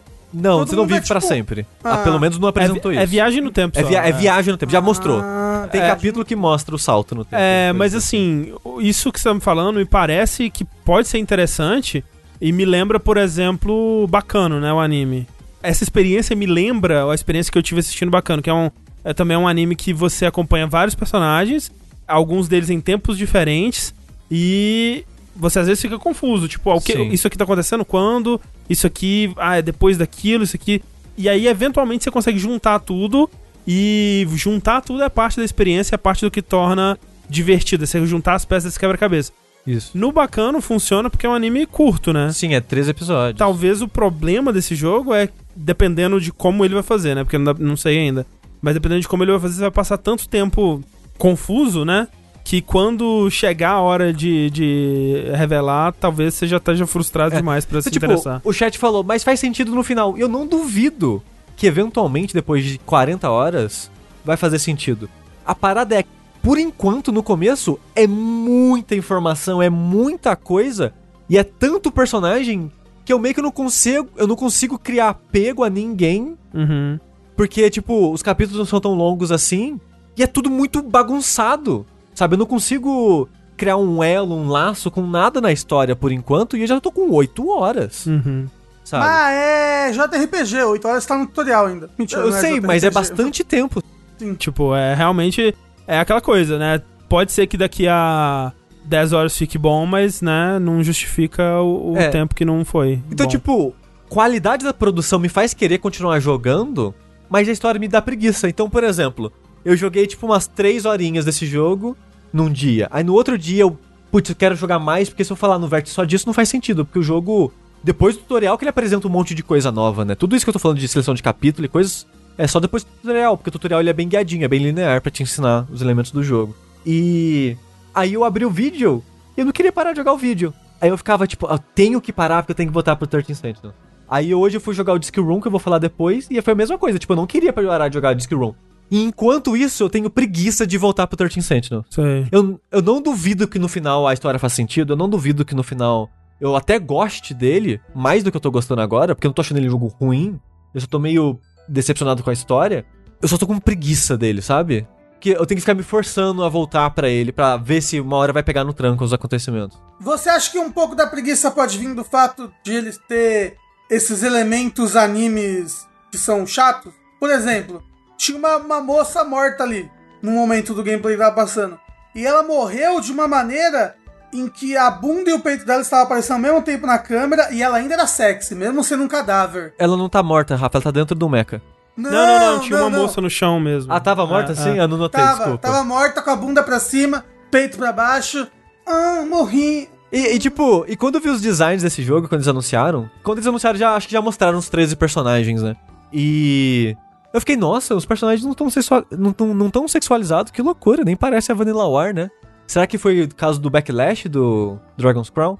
Aí no começo do jogo, nos primeiros, sei lá, 3 minutos É, do aparece jogo. a menina no mecha. A, a menina de 16 anos, a maneira que ela sumou no mecha é levantando a saia do uniforme da escola dela pra mostrar a- o topo ali da perna, perto da virilha. Que aí ali no topo mostra Start. Aí sumou no mecha. Aí quando ela no mecha, a roupa dela desaparece e ela fica numa pose de 4, naquela pose que mostra a bunda e o peito ao mesmo tempo. Aí eu fico, caralho, velho. Tá aí, né? Aí, mais pra frente no jogo, você encontra uma personagem adulta. Um dos pouquíssimos personagens adultos nesse jogo, porque todo mundo tem 16 anos. A personagem adulta, aparece ela no mecha, ela não fica pelada. Mas as crianças de 16 Porra, anos, tá por aí. favor, fiquem peladas. É, a, cri- É. a criança não sabe vestir roupa ainda. Não aprendeu. Então, tipo, é, aquela, é aquele tipo de crítica que. Eu não tô surpreso, sabe? Mas É. ainda decepcionado. Exato, é é aquele tipo de coisa que a gente já, como aco- pessoas que acompanham o anime, a gente já meio que espera que vai ter alguma coisa desse tipo, né? Em qualquer coisa que a gente vai consumir. basicamente, mas ainda é, é triste. É. Tipo, dá uma preguiça, sabe? Dá, dá, dá, bastante preguiça esse tipo de trabalho. Porque, tipo, não precisa. Só tá lá porque é punhetagem pra, mesmo, pra sabe? Pra bater punheta, uai. Exato. E não acrescenta em absolutamente nada na história. Porque, por exemplo, no Dragon's Crown... É, o Dragon's Crown é, é nojento. É, então, mas ele é feito para ser meio bizarro, né? E ele é para ser, tipo, pegar clichês do, do gênero e exagerar de uma forma absurda, né? Nele eu consigo ver um, uma, uma justificativa. desculpa, vai. É, uma é justificativa. Uma justificativa, uma desculpa pra botar peitos gigantescos nos personagens. Só isso. É. é, então, pelo menos tá justificado, sabe? Pelo menos é, tá servindo alguma coisa no, no design, né, do, do, do jogo, na ideia geral, né? Porque tem aquela coisa, né, que... Eu esqueci o nome do cara, é Jorge alguma coisa, o artista. Mas ele deu entrevistas na época, quando foi criticado, e ele defendeu a parada, né? E eu acho que, pelo menos isso, eu consigo respeitar, sabe?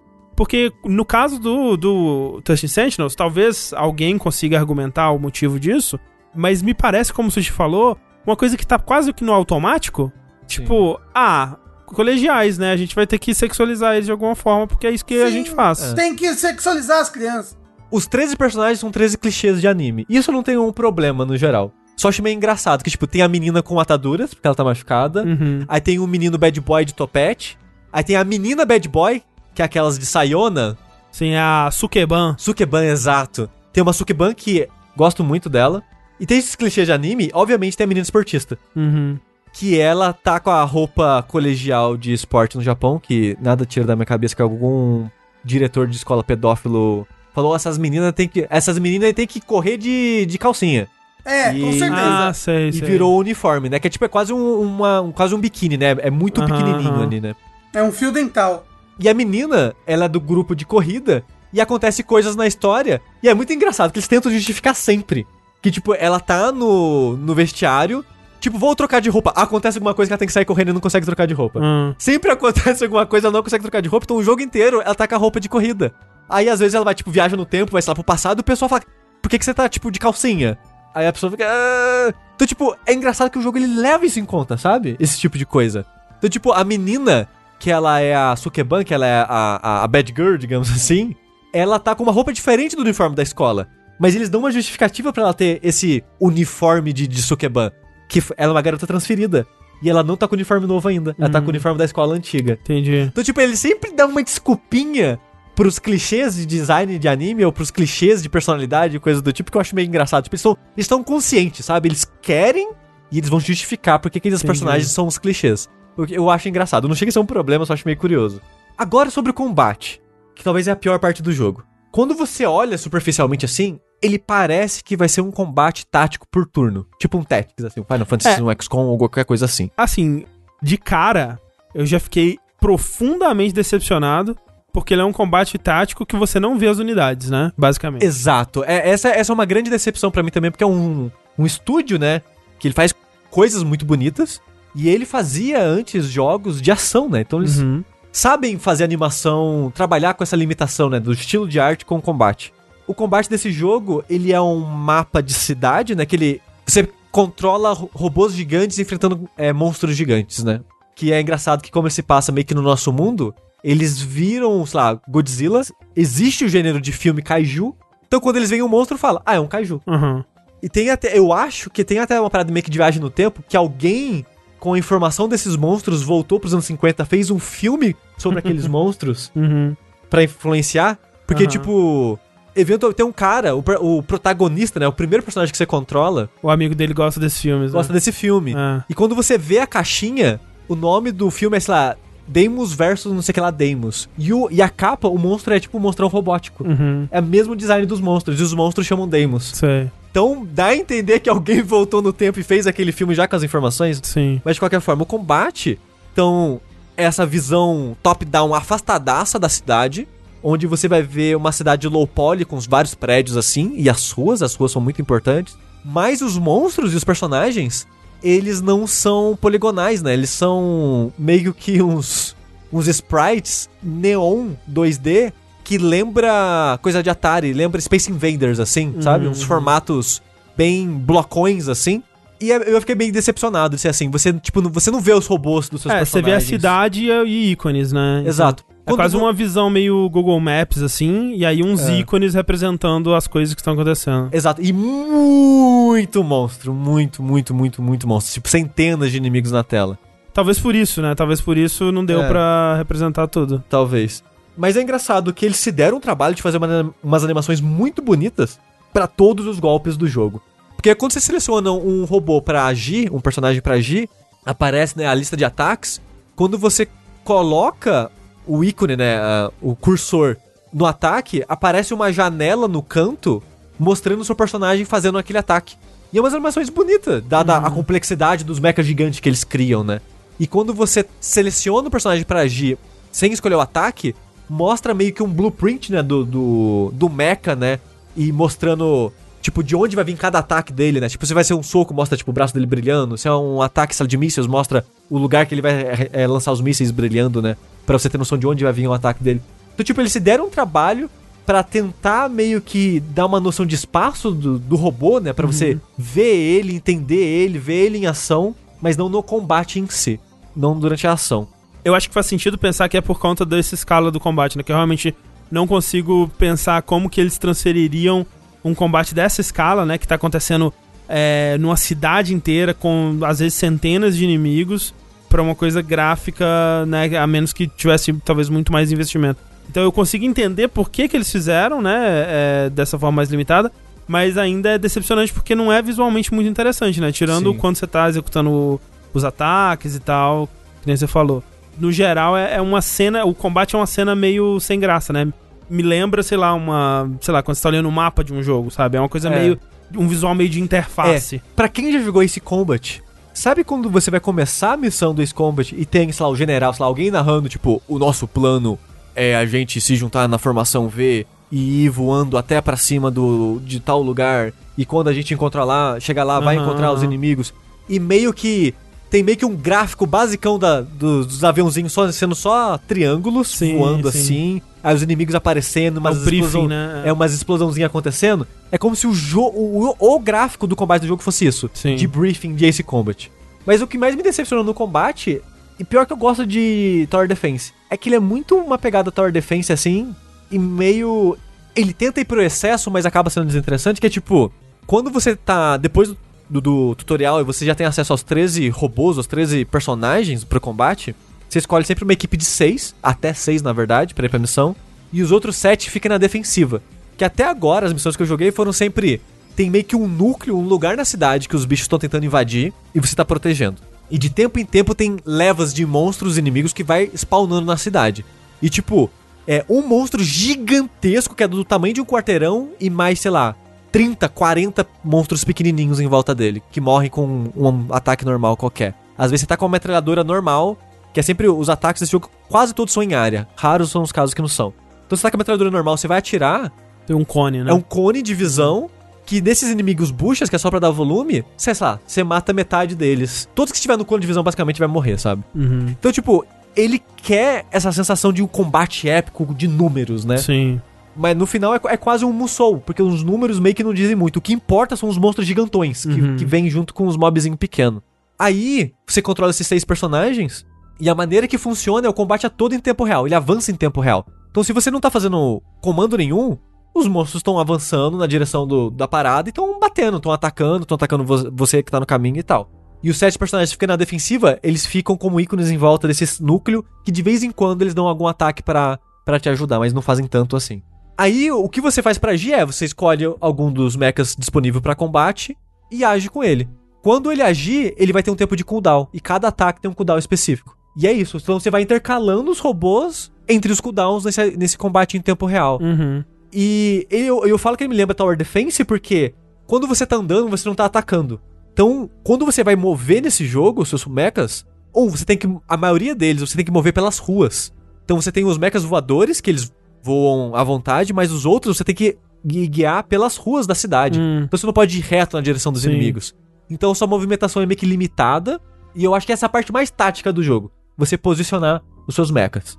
Porque onde vai dar spawn de monstros, aparece no mapa tipo um círculo grande falando, ó, por aqui vai dar o spawn de monstros. E de tempo em tempo vai começando a piscar esses lugares no mapa, e você tem que ficar atento para tipo, ok, eu tenho que posicionar aqui, aqui, aqui, aqui, aqui. E antes da missão, porque as missões são bem curtas, são bem rápidas. O jogo fala, ó, nessa missão vai ter um mecha gigantão, hein? Hum.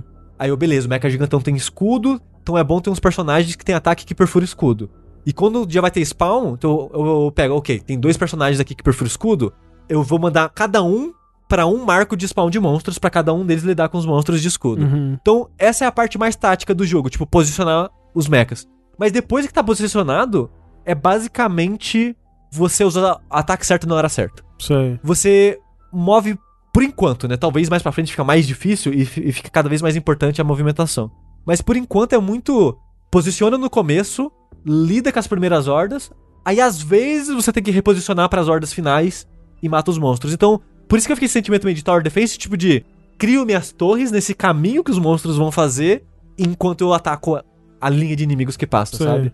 E é foda, porque eu sou muito um, um ratinho de laboratório, porque eu sou muito pego pelas coisas que é feito pra pegar as pessoas mesmo, sabe? Eu não consigo escapar. Eu sei que é feito pra pegar, mas eu não consigo escapar, que são os números. Esse jogo tem um milhão de números em tudo, porque quando você acaba a missão, você consegue um dinheirinho, o que, que é esse dinheirinho? Você dá upgrade nos seus mechas. Você compra ataque novo, você dá upgrade nos ataques, fora isso tem o level do piloto. E o level do piloto dá habilidades únicas que aquele piloto vai ter. Às vezes é com, tipo, a... Se você for na missão com a melhor amiga dessa personagem, ela ganha um, um boostzinho de, nos atributos dela. Tipo, os ataques dela, o cooldown diminui. Cada piloto né, vai ter coisas diferentes assim. Então, ver esses números subindo é muito satisfatório pra mim. Que eu, tipo, fui fazer o primeiro combate depois do tutorial, aí eu vi tudo isso crescendo. O combate é rapidinho, dá pra subir mais um pouquinho. Dá Hum. pra comprar aquele ataque que parecia legal. É, e ele tem rank. E você conseguir rank S libera mais informação da história do jogo. Hum. Porque esse jogo ele tem meio que um codex. E quando você faz o capítulo de alguém, ele libera algumas coisas do codex, mas ele coloca algumas coisas travadas lá. Que para você liberar essas coisas, você precisa de um de uma pontuação que você consegue fazendo missão. E tem algumas coisas do codex também que só libera se você conseguir ranquear essas nas missões. Então, tipo, eu fico nessa, tipo, combate é rapidinho, né? E se eu liberar mais um pouquinho do codex pra aprender mais um pouco da história, pra ver se eu, enfim, paro de ficar confuso. O, putz, o personagem tá level 4, no 5 eu aprendi uma habilidade nova. É, nossa, eu posso dar upgrade meio que na central dos robôs, que é meio que ao, ao- ao level do núcleo do sei lá o que, que libera mais ataque também. E libera eu co- comprar multiplicador de pontos, e aí fica mais fácil eu conseguir rank Hum. S. Então, tipo, ele coloca várias coisinhas desses mini metas, assim, pra você fazer, que eu fico preso. Eu fiz, sei lá, quatro, cinco missões dessa seguida, repetindo algumas é, em outras dificuldades, Hum. só pra, tipo, ver a diferença das dificuldades e pra descansar, porque os pilotos cansam. Hum. Eles só conseguem fazer duas missões. Depois de duas missões, eles ficam proibidos de em uma. Pra forçar você a revezar eles. O que eu faço, acho que faz até sentido, é uma boa ideia no geral. Então eu, tipo, ok, tem minha party principal de seis. Opa, eles descansaram? Vamos fazer uma missão que eu já fiz com o pessoal que tá mais fraco, só pra acostumar com eles? Vamos. Então, tipo, eu fiquei um tempão, das minhas oito horas, deve ter ficado, sei lá, uma hora, um pouco mais disso, só brincando com o combate, que apesar dele não ser mega satisfatório, Te prendeu nos números. me prendeu no loop dos números, Sei. sabe? Da progressão através dele. E eu pensando, tipo, e se eu tiver mais ataques? Será que o combate fica mais legal? Se eu tiver mais possibilidades? Então, tipo, o combate me pegou nisso. Mas ainda acho que é a parte mais, mais fraca, assim, porque a história, eu consigo ver que ela pode ficar legal, sabe? Quando tudo fazer sentido. Mas o combate eu, eu não tenho tanta esperança assim. Mas voltando rapidinho pra história, o problema pra mim é que é muita coisa pra me importar, sabe? Tipo, tem histórias desse esquema de quebrar que eu acabo gostando, tipo, bacana que o André falou, ou sei lá, até o filme Memento, né? O Amnésia, que é tudo de trás pra frente, né? Tipo, eu gosto muito daquele filme. Então tem coisas assim que é, é não linear na narrativa ou que é sobre viagem no tempo que eu gosto, mas nesse é tão bagunçado E é tanta coisa, né? é Tantos tão- elementos. Exato, é tanto capítulo, é tanto elemento que eu, Eu- fico. "Uou". Eu admito que eu tô muito com, com muita vontade de, de continuar, sabe? Porque é, eu, eu gosto muito de uma. Eu tô com muito saudade de uma boa visual novel. Uma boa visual novel loucona, tipo. É, 999, VLR, essas porra assim, sabe? Aham. É, eu gosto muito desse tipo de jogo e ape- apesar de que o combate, né, a parte de, de, de jogo que tá fora da historinha me chama muito menos atenção. Tipo, a temática me, me, me agrada muito, né? Eu gosto muito Aham. dessa des- des- história de viagem no tempo É. muito maluca, assim. Talvez no final tudo faça sentido, mas no- até agora, sabe o que eu tô sentindo, André? Um Hum. gostinho de Beyond Two Souls. um gostinho de. Por que, que tá tão confuso? Não precisava estar tão confuso É, não, assim. o Beyond. Olha assim, é que o Be- Não, é porque assim. O Beyond Two Souls, ele é fora de ordem só porque sim, né? Esse, pelo menos, você pode falar, ah, é a viagem no tempo. É. O Beyond Two Souls não tem nenhuma justificativa para ele ser fora de ordem. Às vezes também é viagem no tempo, Beyond Two Souls. É, não, o Caio Coelho falou que o 13 Sentinels é melhor que 999 VLR pra ele. E tipo, VLR é um desses jogos que tem múltiplas escolhas e caminhos e que poderia ser confuso, mas não é tão confuso assim. É, mas é longo, né? É longo, exato. Mas é mais interessante que esse jogo para mim. Uhum. A, a, história. Tipo, ah, não, não, é, e, e, de gameplay, né? É. Escape Room é legal. Sim, e tipo, 999, nossa, os personagens de 999 são muito mais cativantes, a situação é muito mais. me compele muito mais, apesar de eu gostar de viagem no tempo, do que o 13 Sentinels, sabe? Sim. Então a parada é, eu preciso aturar o 13 Sentinels até ele me pegar. É, até clicar. Às vezes é isso também, né? Às é. vezes é tipo. É aquela coisa, às vezes não justifica as horas que foram ruins, mas eventualmente clica e a, é. a experiência final, o saldo é positivo, né? Sim, mas, mas eu vou insistir nesse jogo porque, como eu falei, ele é tão bem feitinho que é gostoso estar nele, mesmo eu estando confuso e não sabendo o nome de ninguém. André, você pergunta o nome de qualquer pessoa, não sei o nome de é, ninguém. Juro Kurabi, eu vi escrito ali na tela. Eu não faço ideia quem é esse cara. É o eu reconheço o nome. É o protagonistinha. Mas, ah, é ele, ok. Porque, tipo, sempre que eu tô com alguém, alguém fala, ô, oh, você viu o Juro Kurabi? Eu, quem que é Juro Kurabi? E não tem um, tipo, um aperta start e vê quem que é a pessoa.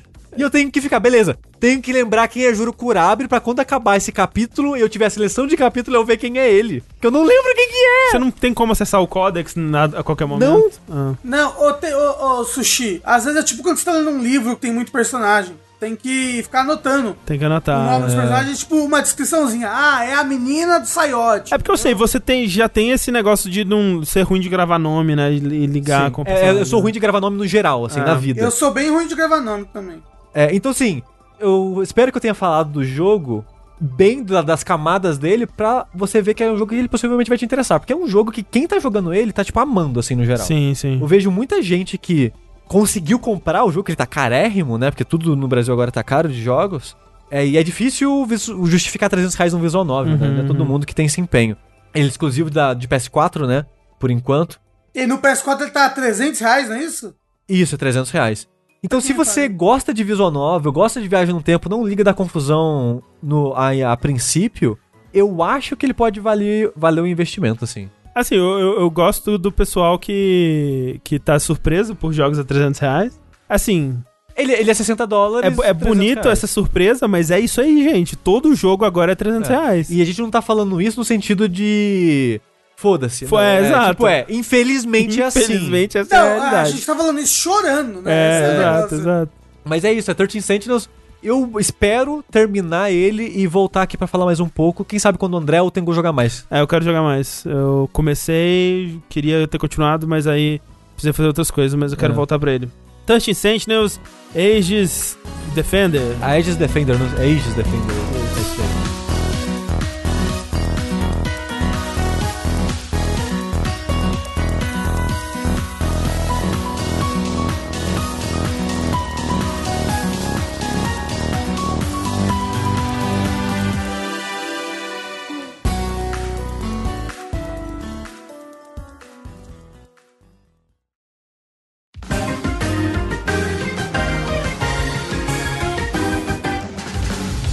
Mas, Rafa, o que que você tem jogado aí? Olha, a verdade verdadeira, André, que o que eu tenho jogado mesmo, eu não irei falar aqui. Hum. Eu tenho jogado outro jogo aí que eu tô. Eu já gostava, agora acho que eu gosto ainda mais. Muito bom, bom jogo. Mas vai vir um podcast aí depois pra isso. Vai vir, é. Mas, o jogo que eu tenho jogado, além disso, um jogo que eu vim trazer aqui pro Vértice, é da nossa bolinha rosa favorita. Ela mesmo a minha bola esquerda. Não! Kirby Fighters 2! Olha só, né? Esse jogo tão pedido, todo mundo, né? Sempre querendo o Kirby Fighters 2, a continuação, né? É, e a Nintendo resolveu dar esse presente pros fãs, né? Não, mentira, gente. Ninguém... É por tempo limitado, Rafa? Não. Ó, um grande presente. Não é por tempo limitado. Até onde a gente sabe. É verdade. Na verdade, se você for pensar bem, Sushi... Tudo é por tempo limitado. É, tudo é por tempo limitado. Ok né? Não existe tempo infinito pro, pra raça humana. Mas o que, que é o Kirby Fighters? Que lançou o Kirby Fighters 2? Ele, tipo, vazou num dia, a Nintendo lançou ele no outro, anunciou e lançou ele no outro. E o Kirby Fighters, ele começou como um... Ele era um, um jogo extra que você liberava no, no Kirby Triple Deluxe, que era do 3DS.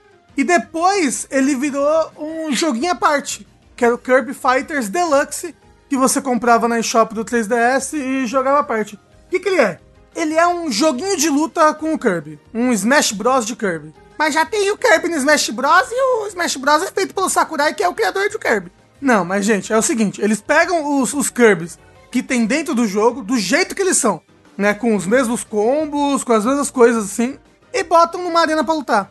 Um com o outro. E é isso. E é isso. E aí, quando lançou o Kirby Fighters Deluxe, que é basicamente o Kirby Fighters 1, né? Se esse daí é considerado 2, era isso, só que expandido para um jogo de verdade. Ao invés de ser só um side game ali com oito personagens, tinha bem mais personagens, tinha mais telas, com mais hazards, mais itens, esse tipo de coisa. Era um jogo. Era um joguinho completo, ele não é um jogo de full price. E o Kirby Fighters 2 é basicamente isso, só que usando como base o de Switch e pro Nintendo Switch.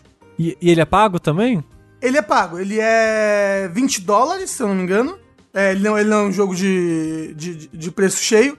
Mas ele, ele pega, tipo, uns 20 poderes do Kirby, assim, uns 20 não, vai.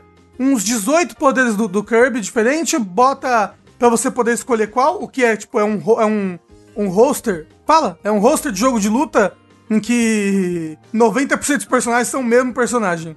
Ah, tipo Dragon Ball Fighters. É, isso. É o Ken, o Ryu, o Dan, a Sakura, né? Que é todo mundo parecido. Aí ah, vai, você vai cair a fandom do Street Fighter que é todo mundo muito diferente, e de fato é na hora de jogar, mas né, eles são muito similares. O... Ele tava tá 99 reais na loja brasileira. Caro, porque tudo aqui pra gente é um absurdo de caro, socorro. Então, essa é a premissa dele. Aí, nesse daqui, no, no Kirby Fighters 2, além de ter várias habilidades do Kirby e uma habilidade completamente nova que eles fizeram pra esse jogo, que é a habilidade de Wrestler, que é um Kirby com máscara de Wrestler, é bem legal. Eles também têm, têm acho que seis ou cinco personagens. Não, acho que são seis. São seis personagens que não são o Kirby. Sabe? Tem o Bandana Waddle Dee, o Meta Knight, o Rei do DDD, o Magalor, que na verdade é um, é um, é um vilão, não sei por que tá aqui. Não é- esse não é o mascote da Magazine Luiza? É. é. E você tem. Você, tem, tipo. Modozinhos normais, assim, tipo, de jogo de, de luta pra ele. Ele tem um modo. um modo puramente single player, que é, é, é mais chatinho, é o que é o que é um modo que eles menos, que eles menos dão atenção. Ele tem o modo história, que esse você pode jogar de uma ou duas pessoas e você tem que, tipo, escalar uma torre, sabe? Ah, aí, sei lá, você tem. Cada vez que você zera a torre, você abre a próxima dificuldade, aí a próxima dificuldade tem mais andares nessa torre. Você começa do 1 de novo. Só que é assim que você avança na historinha. Porque cada dificuldade que você vai, que você faz no modo história, você avança na historinha do jogo. Que infelizmente não é uma, não é uma historinha tão legal quanto as outros Kirby's. Como se né, os Kirby's tivessem grandes historinhas, mas sempre, pelo menos no final, você enfrenta Satanás montado num cavalo, sabe? Alguma coisa assim. Nesse. Nesse é só tipo, ah, É só o cavalo do Satanás. É só o cavalo. Não, o Rei DDD e o Meta Knight querem muito esbigalhar o Kirby. O Meta Knight, o Meta Knight, ele está para o Kirby, assim como o Shadow Moon está para Kamen Rider Black. é, e por isso eu quero dizer, eles eram irmãos gêmeos que foram sequestrados por uma ordem é, alienígena que apagou a memória deles e tentou transformá-los eles nos imperadores Gorgon. Isso. Não, o, o Meta Knight ele só é da mesma raça do Kirby. Ah, ok. E ele usa armadura. Por que, que o Kirby não usa armadura? Ele usa, quando ele suga as Ah, pessoas. verdade. Ele... Ok. E o que é engraçado, porque o Meta Knight não tem esses poderes de sugar as pessoas, né? Mas ele é da mesma raça que o Kirby. É porque ele tá com a boca tampada, talvez ele tenha. É, talvez. E só não quer sair chupando todo mundo. É, às vezes ele, ele é ativo. É. O...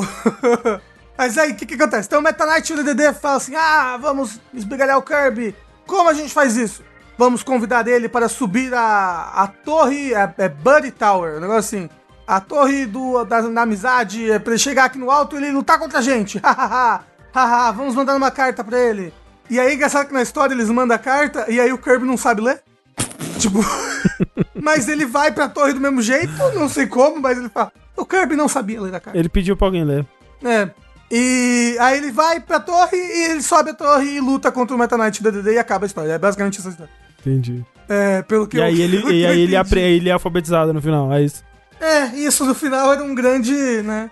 Na verdade, era uma grande mensagem de você não precisa saber ler. É verdade. Pra descer a porrada nos seus inimigos. Corra atrás dos seus, Seus sonhos. amigos, né? É que o King DDD não é amigo do Kirby, né? É, mas o King, o Rei DDD, ele só, ele só é mal no primeiro jogo do Kirby. Depois ele nunca mais foi mal. Ele sempre tá, tipo, ele só é burro. É, então, no Cub as coisas acontecem não é por maldade. É, mas às vezes é a pessoa burra que vai colocar os energúmenos no poder. Então, não, mas Olha por aí. exemplo. Que fala no- muito sobre a- o, o Brasil atual. no naquele Kirby que você jogou, que é o primeiro Kirby for real mesmo, que é o Kirby Adventure, né? Que é aquele de Nintendinho. É, o Rei DDD não era mal, ele tava querendo impedir o Kirby de acordar o Nightmare, né? Então quando o Kirby vence o, o Rei DDD, o Kirby acaba acordando o pesadelo máximo lá, no final das contas, sem querer. Então o Rei DDD tava sendo bonzinho ali. Você que. Mas você chegou a terminar a história ainda do jogo, Rafa? Não. Eu parei pra jogar Smash. Entendi. Ah, Eu você tava- começou a jogar esse jogo e pensou. Você começou a jogar ele e pensou, por que não jogar um Smash de uma vez, né? É, né? Porque assim, olha só. Então ele tem esse modo história, que é bem bacaninha, porque você pega um amigo, e se você não vai com um amigo, você vai com uma CPU, e você vai subir nessa torre, blá blá blá. E ele tem até uma, um esquema que. Ca- Cada andar que você vence da torre, você. Aparecem três itens pra você e você escolhe qual dos três você quer pegar. E aí, tipo, ah, esse item vai aumentar mais ataque, esse item vai aumentar a defesa, esse item vai fazer com que quando você faça tal coisa, tal coisa aconteça, entendeu? E aí, obviamente, se você resetar, se você morrer é, e começar do, do, do comecinho da torre, você perde todos os itens. Você tem, então, tipo, Uhum. cada run é minimamente diferente por causa disso. Não é nada de demais, mas é interessante. Até porque esse jogo você tem, tipo, um nível da conta, assim, do jogo. Porque, tipo, os personagens começam quase todos bloqueados. Você começa com um amigo do Kirby e três habilidades do Kirby, um negócio assim só. E então, tipo, vo- você ganha as habilidades porque você ganha as habilidades e os itens da história é, jogando, né? Você ganha expe- experiência, vai subir na barrinha como se fosse um Season Pass. Só que você não sabe o que, que você vai ganhar quando você. Então, você tem esse modo história e você tem o modo, o modo multiplayer, que acho que é o modo, né, mais atrativo, chamar os amigos e tudo mais. Ele, ele, tem, ele tem online, que é algo que o, o de 3DS não tinha, né? Um modo online. E o online dele é. É bom. Não é, eu acho que. Tão ruim quanto o Smash? É, não é tão ruim quanto o Smash. É melhor que o Smash. O netcode, você fala assim. É isso. O netcode dele é, é melhor do que o Smash. É, mas obviamente ainda, ainda, é um, ainda é jogar online no console da Nintendo, né? Mas funciona. Funciona. Mas o negócio é aqui. O negócio é aqui. Ele não é muito balanceado. O Paulo disse que é bizarro ser melhor que Smash, mas talvez seja por ter menos complexidade também. É, Ou menos jogadores ao mesmo tempo, não sei se isso implica E também. ser menos técnico Não, também, então- requerer menos, preci- menos precisão. eu acho que menos jogadores não é não, Tengu, porque o Smash Tengu. é P2P. Sim, o Tengu tá aqui conosco. Eu falei Tengu? Falou. Eu, sei, eu sei que as pessoas confundem a, a voz às vezes. Out of mas- sight, Não. but never out of mind. Mas deixa eu falar, Sushi, o número de vezes que eu chamo o Yoshi de Sushi, você não tem noção. Tá, Porque o Yoshi eu não sei. Não sei, porque dos nomes em japonês, entendeu? Sushi, Uau. Yoshi. Justo. Ah, dito isso, eu Tengu. chamo o eu, eu chamo o Sig de Yoshi direto. Então, é a vida. Caramba, tá parecendo a minha mãe. Mas, mas, bem, eu, acho que o maior problema desse jogo. E ele, Ah, você já eles que vão- todos, todos os seus amigos têm nome japonês? Sushi, É o o, Tengu. é o Majin, o Yoshi, o Tengu, Majin. o Yoshi, o Sushi. É tudo Caralho, otaku sujo. É tudo uns otaku fedidos, né? A gente tem que formar um harém de ataco. Tem. Ah, eu não tenho. Ah, se eu. Se eu... Kina. Vocês podem fingir que Kina é o meu nome Não, japonês. que, e eu Kina é o nome. É, não pode falar. É, mas é, é o nome do personagem de Final Fantasy IX. Sim, Queen, é verdade. E tem, e tem a Kina do Dragon's Dogma também, lembra? Isso, também tem ela. E é com Q e NA dela, que é igualzinho Exato, meu. é igual, igualzinho o seu. Eu penso em você, é. Ah, Clarice falou, sou oficialmente não amiga do Rafa. É que você é a Kakid. Exatamente. É verdade. A Kakid. O... Mas então, o maior problema desse Mikan. jogo... Mikan com três anos no final. Que é. Tangerina. Tangerina, exato, em japonês. É Mikan e Tangerina em japonês? é que ele não é balanceado. Eles pegaram as skills e do jeito que as skills funcionam. Tipo, não é que nem Smash, que os personagens foram feitos pra Smash, entendeu? Esses Kirby, as habilidades de Kirby foram feitas pro jogo do Kirby. Elas não têm necessidade de serem balanceadas no jogo do Kirby. E elas fazem coisas muito diferentes uma das outras. Elas, elas têm comandos muito diferentes, né? Tipo, tem, tem, tem habilidade que tem comando que é baixo, cima, ataque. Porque só tem um botão de ataque no Kirby, né? É, dash ataque, dash pula no ar ataque. É, dash, dash ataque, aperta pra cima, ataque, aperta pra baixo, ataque. Tipo, esse é, é, é, é um combo da espada. Só que cada habilidade tem combos que são completamente diferentes um do outro nesse sentido de combinações de botão. E então, tipo, não é fácil de você. Sou, sou um jogador novo. De eu pegar um personagem, ai, ah, todo mundo joga meio que, que igual, né? Porque no, no Smash tem uma lógica geral para todos os personagens, né? Você tem ataques normais, ataques especiais, tem quatro ataques especiais, você tem os normais no chão e os normais aéreos. E você tem os Smash Attacks, que são os normais com mais força. Tá, tipo, e todo mundo tem essa mesma lógica. No Kirby, não, tipo, tem ataques. Cada personagem tem ataque muito diferente, com comandos muito diferentes um do outro. E eu acho que eles são muito balanceados entre si, não só nessa dificuldade de usar. E, tipo, tem. Tipo, tem personagens que são muito rasos, muito simples. O personagem da bomba, ele tem três ataques diferentes, quando tem personagens que tem 20 ataques diferentes. Mas é, eles não são balanceados em dano, em alcance. Tipo, a lança é muito rápido, o alcance dela é gigante. Tipo, uhum. é, ela é muito forte. Se você pega a, uma, um, umas habilidades, você parece que você é impossível de vencer de outra habilidade com essa habilidade. É que a, a, Nintendo queria fazer um jogo old school, Rafa, que lembrasse os jogos de luta que tinha na época do Super Nintendo. É verdade. Que, né? E, e eu, eu, acho que não é algo que eles vão, tipo, patear ou algo que eles vão se importar. É um jogo, tipo, muito descompromissado, esse jogo. Uhum, uhum. Né? E, e, sim, e ele tem muitas coisas legais e coisas só desse jogo, tipo... Tipo, eles não pegaram e copiaram tudo do Kirby, sabe? Os bosses, que tem, tem vários bosses no, no, no modo história, são a maior parte feito para esse jogo. O próprio. A luta que você tem com o Meta Knight e o DDD, que são os dois ao mesmo tempo, é, é muito bacana, porque, tipo, eles se unem nos ataques deles, sabe? Um pega o outro, joga pro alto, aí joga um ataque no outro que reflete para ele, ele carrega esse ataque e joga pra outro lugar. Então, tipo, é muito bacana as coisas que eles fizeram pra esse jogo. Cenários, é, tem cenário de vários jogos, tem cenário do, do, dos jogos de 3DS, só que agora em HD, né? E o jogo é 60 FPS, olha só. Que no, olha aí. O, o Kirby Switch não é 60 FPS, ele é 30 FPS. Uhum. E 480p provavelmente também, né? não sei, eu não, não, duvido. Não, deve ser pelo menos 720. Não, não... Você está é, subest, subestimando o poder, poder é, é que tem muito jogo AAA do, do Switch que ele roda, ele não é nem HD. É, ah, no, mas no portátil. Tava, tipo, o Witcher 3? Não, eu acho que eu acho que o próprio jogo do Yoshi no portátil ele não é HD. Ele não é HD? No portátil não, só que você não nota porque tá tudo pequeno, na tela pequenininha, né? É, não precisa, é que nem o 3DS. Era tudo 20p no 3DS. É que era muito pequeno, não dava pra saber. Não. E no final das contas o jogo é isso, ele, ele, é, ele é um jogo menor, ah, as coisas que eu tava falando que exclusiva que ele tem, que é dele. Ele tem roupa pra caralho, ele tem muita roupinha. Então, tipo, cada. Cada Kirby você pode. Ah, esse é o Kirby de lança. Aí é o Kirby de lança vestido de outro jeito. É o Kirby de lança vestido de. É, Sudubon e Noronha. É o Kirby de lança de outra bacana. Então, tipo, são bem legais as coisas que o jogo traz. Só que ele ainda é um jogo com poucas coisas para se fazer e meio desbalanceado. É, é bacaninha como um party game?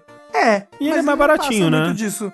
É, eu acho que é por isso que ele é um joguinho, um joguinho de 20, de 20 dólares que a Nintendo não fez nenhum muito alarde, assim, pra uhum. ele. Mas é um jogo divertido. É Kirby, tipo, não tem como não ser divertido. E tem o slime do Dragon Quest. Não, é o Gui, que é o amigo do Kirby no... No Dragon Quest. No Dragon Quest. No Dragon Quest, é, isso aí. Kirby Fighters 2, então, essa... É, o Kirby, quando ele engolisse o personagem de Dragon Quest no Smash, devia virar o Gui. É verdade. Devia, devia virar um slime,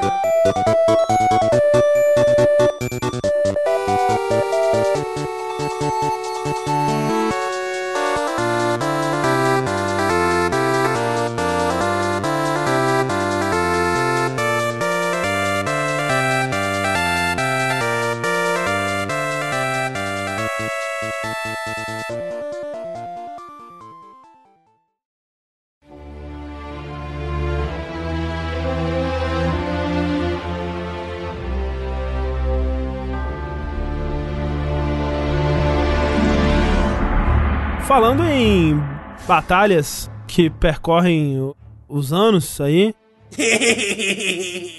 Recentemente eu fiz um, uma, um gameplay científico aí de, de um jogo que saiu recentemente um remake, né? Porque Máfia está passando por um esforço aí de, de ser portado aí para, para as, a geração atual, né? Ter todos os jogos é, remasterizados, bonitinhos e acessíveis para uma geração, para, para os consoles modernos, os computadores modernos.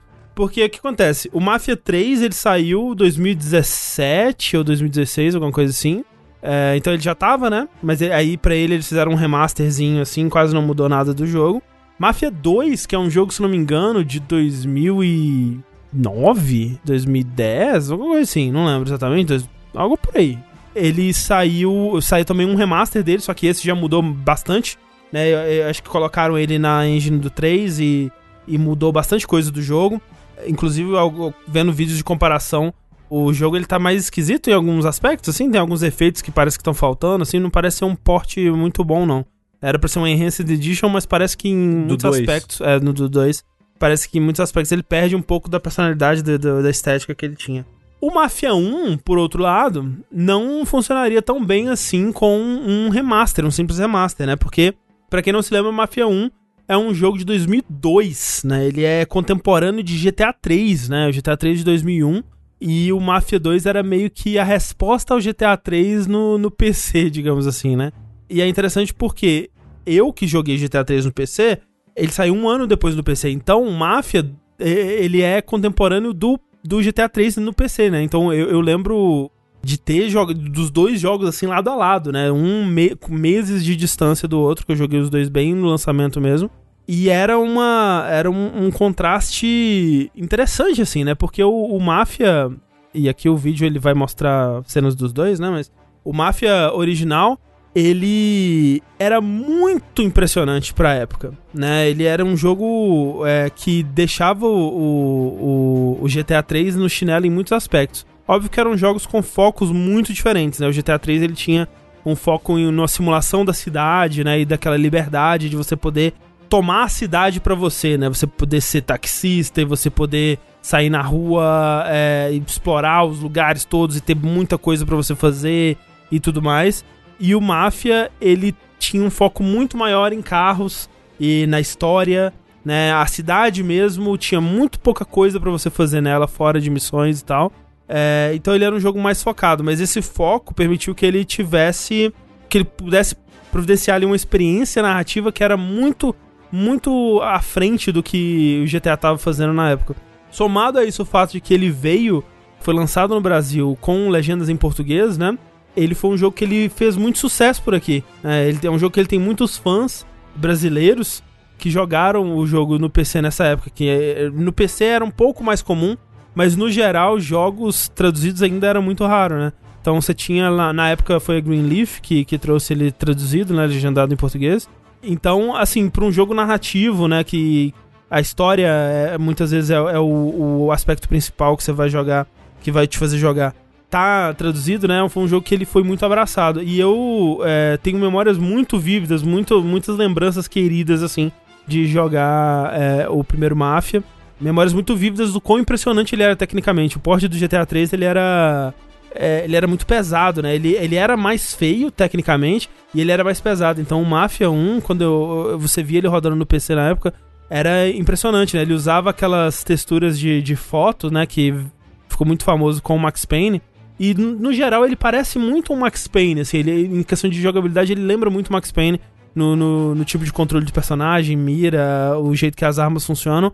Só que ele não tem bullet time, né? O que torna ele um jogo de tiro muito é, inferior. Muito inferior. Porque Max Payne, quando. Não sei se o pessoal vai lembrar, né? O Max Payne 1, quando você não tá com bullet time, ele não é um bom jogo de tiro, gente. O que salva total o combate do Max Payne é o bullet time. Então, eu decidi que, né, eu ia jogar, óbvio, eu ia jogar o, o, remake do, do Mafia 1, porque aí sim, pro Mafia 1 eles fizeram um remake completo, né, tipo o que a gente viu aí pro Final Fantasy VII, pro Resident Evil e tal. Eles Só que mais fiel, né? É, então, é, é, eu não sabia, né? Eu, eu fui eu fui pro remake sabendo, tipo, ok, tá mais bonito, mas até curioso o que, que eles vão fazer, né? Porque, de novo, Máfia é, é, é também um jogo que ele teve muito problema, tipo, driver, assim, ele teve muito problema para encontrar a identidade dele. Eu acho que ele ainda não encontrou. Talvez esse remake do Mafia façam eles lembrarem do que, que é a identidade da, da série Mafia. Se isso vai funcionar para o Mafia 4, não sei. Mas o, o fato é que no Mafia 2 e no 3, eles tentaram muito abraçar uma filosofia GTA. O que não funcionou muito bem para mim. Eu não gosto tanto do Mafia 2, eu acho o Mafia 2 bom. E o Mafia 3 eu não gosto quase nada, assim. Eu acho ele um jogo bem decepcionante, na real. E muito disso é porque eles não têm o orçamento de um GTA, mas eles querem fazer um GTA. Então eles tentam fazer essa história muito foda, mas ao mesmo tempo eles querem ter muitas atividades muitas side missions e muito mais coisa. É, o Mafia 2 um pouco menos, o Mafia 3 bem mais, né? É, inclusive, uma das críticas do, do Mafia 2 na época, eu lembro, é que a cidade era muito vazia, não tinha muito o que fazer. E de fato, quando você, quando você tenta pisar na, na piscininha do GTA e o seu mundo não é tão interessante quanto o mundo do GTA, fica estranho, né? E, e, e, de fato, o, o Mafia 1 ele também tinha muito disso, né? Ele é um jogo que ele se passa num mundo aberto, que o mundo aberto não tem muita coisa, ele é mais um. Ele é mais um. Um hub gigante. É um hub entre as missões. E eu que né, critico muito é, jogos de, de corrida, por exemplo, que tem mundo aberto, que eu, eu não gosto, né, desse, desse espaço de você ir de um lugar para outro só para ativar a próxima missão, né? Porque no Mafia 1 muitas vezes é isso, né? Você tá é, locomovendo do ponto A ao ponto B só para ativar a próxima cutscene, basicamente. Mas no Mafia para mim funciona muito porque eu acho que foi o primeiro jogo que eu me lembro de conscientemente ver ele fazendo isso, que era de criar, impor um mundo e uma, uma um jeito de jogar o jogador, assim. Ele, é um, ele era um ele era um jogo que ele não ele não se importava muito com o que você queria fazer. Ele ele se importava em impor a você o que ele queria que você fizesse. Ele quer que você age, ele te impõe um conjunto de regras e ele quer que você se adeque àquelas regras. E eu achei isso muito interessante na época, né? Ele ele é um jogo que te impunha um tipo de comportamento, porque quando você tá andando pelas ruas, né? Ele. É, a polícia te multa, né? Se você tá andando acima da, da velocidade, né? E aí, te, é, supostamente, você tem que parar o carro, sair, aí o policialzinho vem lá, ele escreve a notinha assim, te entrega, fala: Ó, oh, não faça mais isso. Aí você entra no carro, responde o policial. E, né, tem, se, se a polícia te vê passando pelo sinal vermelho, também vai te multar. E aí, se você não respeita, se não para pela multa, ela vai querer te prender e tudo mais. Então ele tem muitas coisinhas assim de te colocar naquele mundo, né? Ele quer, ele quer que você se sinta parte daquele mundo assim, né? E isso para mim era muito novo. É óbvio que depois de um certo tempo, isso não era suficiente para carregar um jogo e o Mafia 2 e o 3, principalmente, eles se perderam muito em tentar encontrar o que que o que que fazia Mafia de especial. E até eu assim, eu tava muito curioso para relembrar do que que fazia. Então, o que eu fiz? Eu peguei o Mafia 1 original e o Mafia 1 Remake e fui jogando os dois lado a lado. Então eu fazia uma ou duas missões do Mafia original, trocava pro remake e fazia o mesmo conteúdo. E foi uma experiência muito interessante, primeiro porque, como o Sushi disse, o remake ele é muito fiel. Eu não esperava que ele fosse ser tão fiel assim, eu imaginava que ele fosse inserir um monte de side quest ou um monte de, sei lá, ele fosse criar novas missões ou mesmo tirar algumas missões e tal. E ele é bem um para um. Tipo, todas as missões do, do Mafia 1 estão lá. Não tem muito mais coisa que aquilo. Depois, quando você zera, você pode fazer umas coisas a mais no modo de, de free roam dele, né? Que libera umas, umas missões de, de encontrar uns carros secretos, umas coisas assim. Que era algo que tinha no Mafia original, que você ia no, no Luca Bertoni, que era o cara, o mecânico lá, que ele te dava umas missões pra você roubar uns carros é, específicos na cidade e tal. É, então foi adaptado também do, do original, esse tipo de coisa. Mas na história em si eu fiquei surpreso do quão pra um é. Todas as missões estão lá exatamente. Todos os principais eventos, tudo. Tipo, até coisinhas assim que não fazem parte da, da das missões, mas que estão lá no mundo, né? Eu lembro muito. Uma, uma, memória muito forte minha. É que na, na missão do. No começo tem uma missão que você tem que sabotar um carro de, de corrida lá. Você tem que pegar o carro, levar pra, pra garagem, depois voltar com o carro e tal. No original era um inferno, que você tinha que fazer esse caminho umas 19 vezes, assim, era uma desgraça. E eu lembro que numa das vezes que você tá passando, você tá passando pela ponte, que é um dos lugares mais icônicos do, do mapa do jogo, assim. Uma ponte que você passa 600 milhões de vezes. Porque, de novo, o jogo é muito sobre ir do ponto A ao ponto B e voltar e voltar. É, tem um cara que ele tá tentando pular da ponte, né? Tá tentando cometer suicídio pulando da ponte, então ele tá parado assim, na, na beiradinha. e um monte de carro em volta, uma ambulância assim e tal. E é só aquilo, não é, não é uma cena que, tipo, você pode ficar lá parado pra assistir e não acontece nada, você pode tentar intervir, não acontece nada.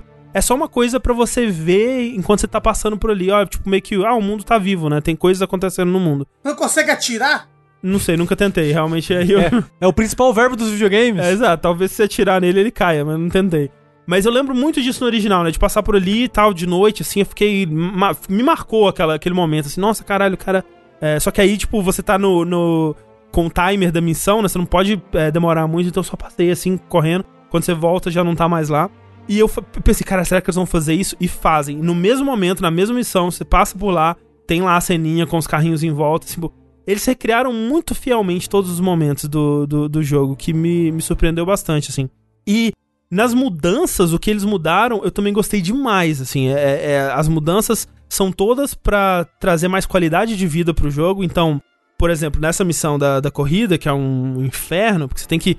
É, você recebe a missão, aí você vai pro lugar que é na casa do caralho para pegar o carro de corrida. Aí você pega o carro de corrida, com o carro de corrida você vai pro mecânico, aí o mecânico mexe no carro de corrida, aí você pega o carro de corrida, de, devolve de volta pro lugar onde o carro de corrida estava guardado. Aí você pega o seu carro, com, com o qual você foi para lá e volta pro bar, que é a sua base. Aí no bar você recebe a ligação: olha, a corrida começou, estamos precisando de um piloto. Você pode vir para cá? Aí você vai para lá, pro lugar. E isso tudo, sabe, deve ser uns, uns 30 minutos de você andando, porque os carros. O Mafia se passa na década de 30, os carros são muito velhos, né? Muito antigos. Na época era novo. É, na época era novo, mas são é. carros muito lentos, né? Aquela, aquela, aquele blocão de, de ferro pesado pra caralho que não anda acima de 20 km por hora é muito. Tudo muito devagar, né? Tudo que você vai fazer é muito lento. Então, nesse, ele já te teleporta, né? Tipo, ah, ligou, vem fazer a missão, já corta na cutscene, você já tá lá. É, os carros são mais rápidos e mais gostosos de dirigir. É... O combate melhorou?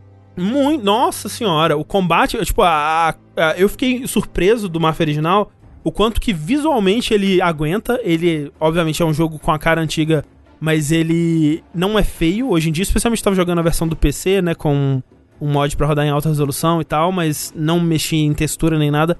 Ele ainda é um jogo visualmente bem ajeitadinho, né? Ele, ele ainda é, se aguenta muito bem. Mas o que mais me frustrou era o combate. O quanto que era desbalanceado, o quanto que os inimigos são esponja de bala, sabe? Você tem que dar dois, três headshots no inimigo para ele morrer e não acerta Caralho. direito. E tem uma coisa que se o inimigo tá mais longe, o tiro da sua arma causa menos dano, que não faz nenhum sentido. Porra, eu dei um tiro, não importa se o cara tá a 30 metros ou 10, vai ser um tiro na cabeça dele. Eu nunca joguei e nunca tinha assistido o Mafia até ver o streaming do André, e o pedaço que eu assisti foi especificamente dele indo bater nos arruaceiros. Nossa senhora, é um inferno. E caralho, parecia o pior jogo do mundo. Você Não. tentando bater aqueles caras no soco, aí do nada o cara do seu lado morria. É horrível, horrível, porque é, é tipo, é uma missão de, de ir bater no, no, nos caras.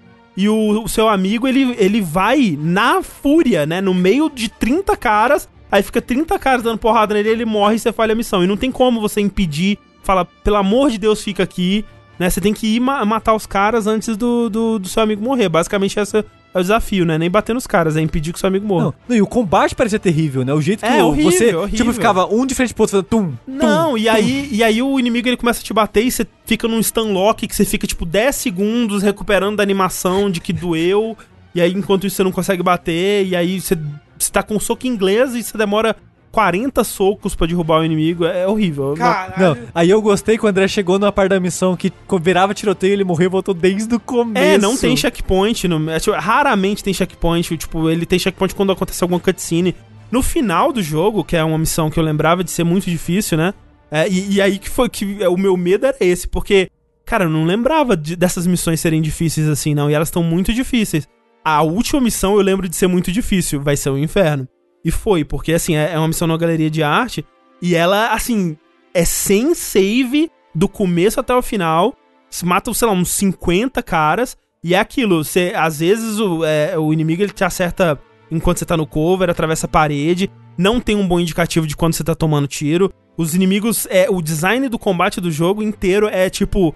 Você tá andando e opa, tem um cara de shotgun escondido aqui no canto que você não viu e ele te deu um tiro e você morreu e acabou. E aí você volta. É, só, só avisando, gente, o André tá falando do Mafia original. O original, momento, o original. Tudo isso que ele tá falando pro momento é o original. O original, o original. E aí, o que aconteceu no, no, no, no Mafia original é que eu tentei essa missão umas cinco vezes e eu falei, foda-se, eu liguei um trainer lá pra ficar com vida infinita e passei. Porque eu não ia ter paciência. Para essa missão final, eu não ia ter paciência. e, e, aí que fica é, a minha impressão do Mafia Remake, que, tipo, eu gostei demais dele. Mas eu não sei o quanto disso é, um, a minha nostalgia por esse jogo, e B, o contraste com o Mafia original. Porque era muito legal ver, olha como que eles pegaram essa cena, e olha como que eles fizeram ela muito, muito melhor no remake. Em todos os aspectos, não só de atuação, de direção, de, de né, câmera e tudo mais, que, né, tecnicamente é óbvio que vai ser melhor, mas até de questão de adaptar coisas da história. Então tem, por exemplo, a, o Tommy, é, a história é a vida do Tommy Angelo, que ele era um taxista, que um dia ele ele se vê numa situação de ter que ajudar uns mafiosos que estão fugindo de um dos mafiosos rivais ali. E ele ajuda, né? Os mafiosos gostam muito, tipo, nossa, obrigado, você ajudou a gente pra caramba, você é um puta motorista. E começam a chamar ele para ajudar, né? E aí ele começa a fazer parte dessa família e, e ele começa a subir nos rankings dessa família, se torna um grande mafioso e tal. E a história da vida desse cara e tal. E aí, é uma das coisas que o, o Máfia original tem é que ele conhece a esposa dele dentro da máfia, né? Que é a filha do, do bartender do bar, que é a, a base da, da, dessa família da máfia fica. E é basicamente no original é assim: você tem essa missão, você conhece ela nessa missão. Tipo, ah, é o Luigi, né, que é o cara do bar, ele fala: Ô, oh, Tommy, é, minha filha tem uns, uns baderneiros aí que estão ameaçando ela na rua, leva ela pra casa, escorta ela pra casa. O nome dele é Luigi, não deve ser assim que ele fala. Exato. É, é Tommy. Ô, Tommy! É Tommy, ajuda minha, minha filha. Exatamente. Vai pra casa, baderneiro, bater nela. Exatamente. E aí você vai lá, né, escorta ela pra casa, no caminho tem uns baderneiros, você bate neles. Aí, né, um deles machuca o seu braço, ela fala, não, entre aqui porque eu vou cuidar do seu braço. Aí ela vai lá, tira a roupa dele, tira a camisa dele, eh, cuida do braço dele e corta pra cena de sexo. Aí os dois fazem, claro. transam lá e é isso aí. Essa, essa é a história da, do, do romance deles. E assim, não que eles façam uma puta história mais da hora e desenvolvida no, no remake, mas eles introduzem ela antes, eles mostram eles conversando antes, eles mostram. É, é essa primeiro encontro deles, eles não tem nenhum. Não acontece nada é, além do, do, do, cuidado ali, né? Eles se abraçam um, um pouco mais calorosamente do que o normal, mas nada além disso acontece. Depois tem outras cenas deles depois de casados vivendo e dela lidando com o peso que a vida na máfia é, acarreta nele e tal. Tem, tem várias coisas assim que eles colocam pra desenvolver mais os personagens. Coisas de tipo. Elementos que no Mafia original eram soltos, né? Eles juntam numa coisa só. Então, por exemplo, ah, tem uma missão que você hum, tem que ir matar uns caras, e aí eles são meio jovens assim. E o Tommy, ele, ele fica com remorso de matar um deles. O amigo dele vai lá e mata, só que um outro é, é, sobrevive e é, só fica machucado e não morre. E aí depois esse cara, ele era o filho de um cara importante que vai trazer maior problema para eles depois e tal.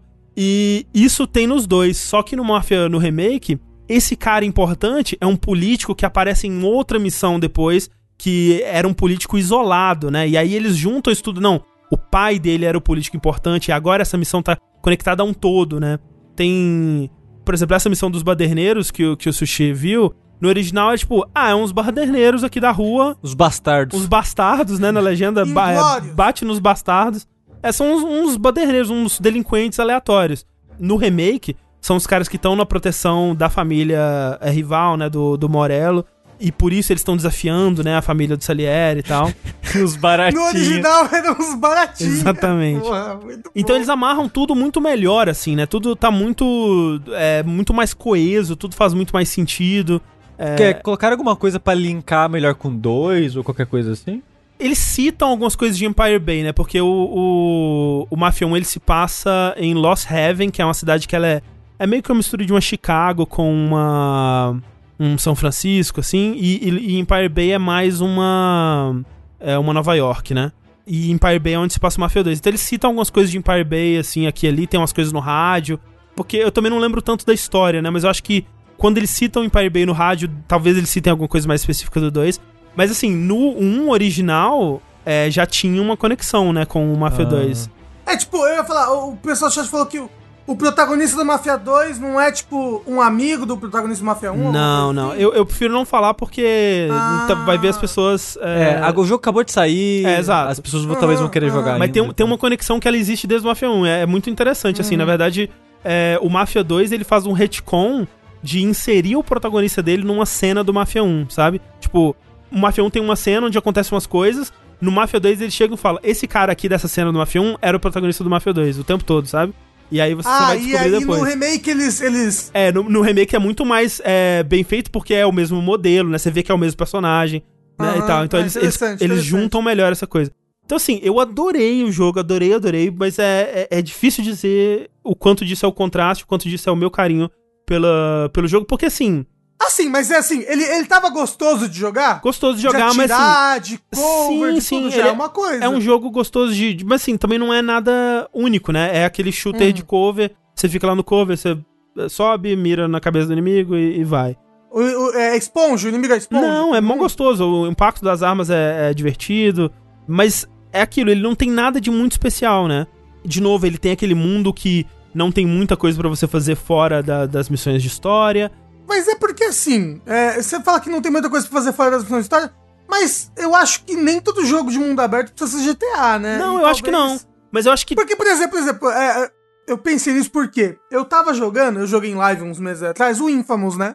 Uhum. Que ele é um jogo que tem um mundo aberto numa cidade e tal, só que não tem nada de GTA nisso, né? O Sim. mundo aberto é mais tipo. É um mundo aberto. Aham. Né? É o...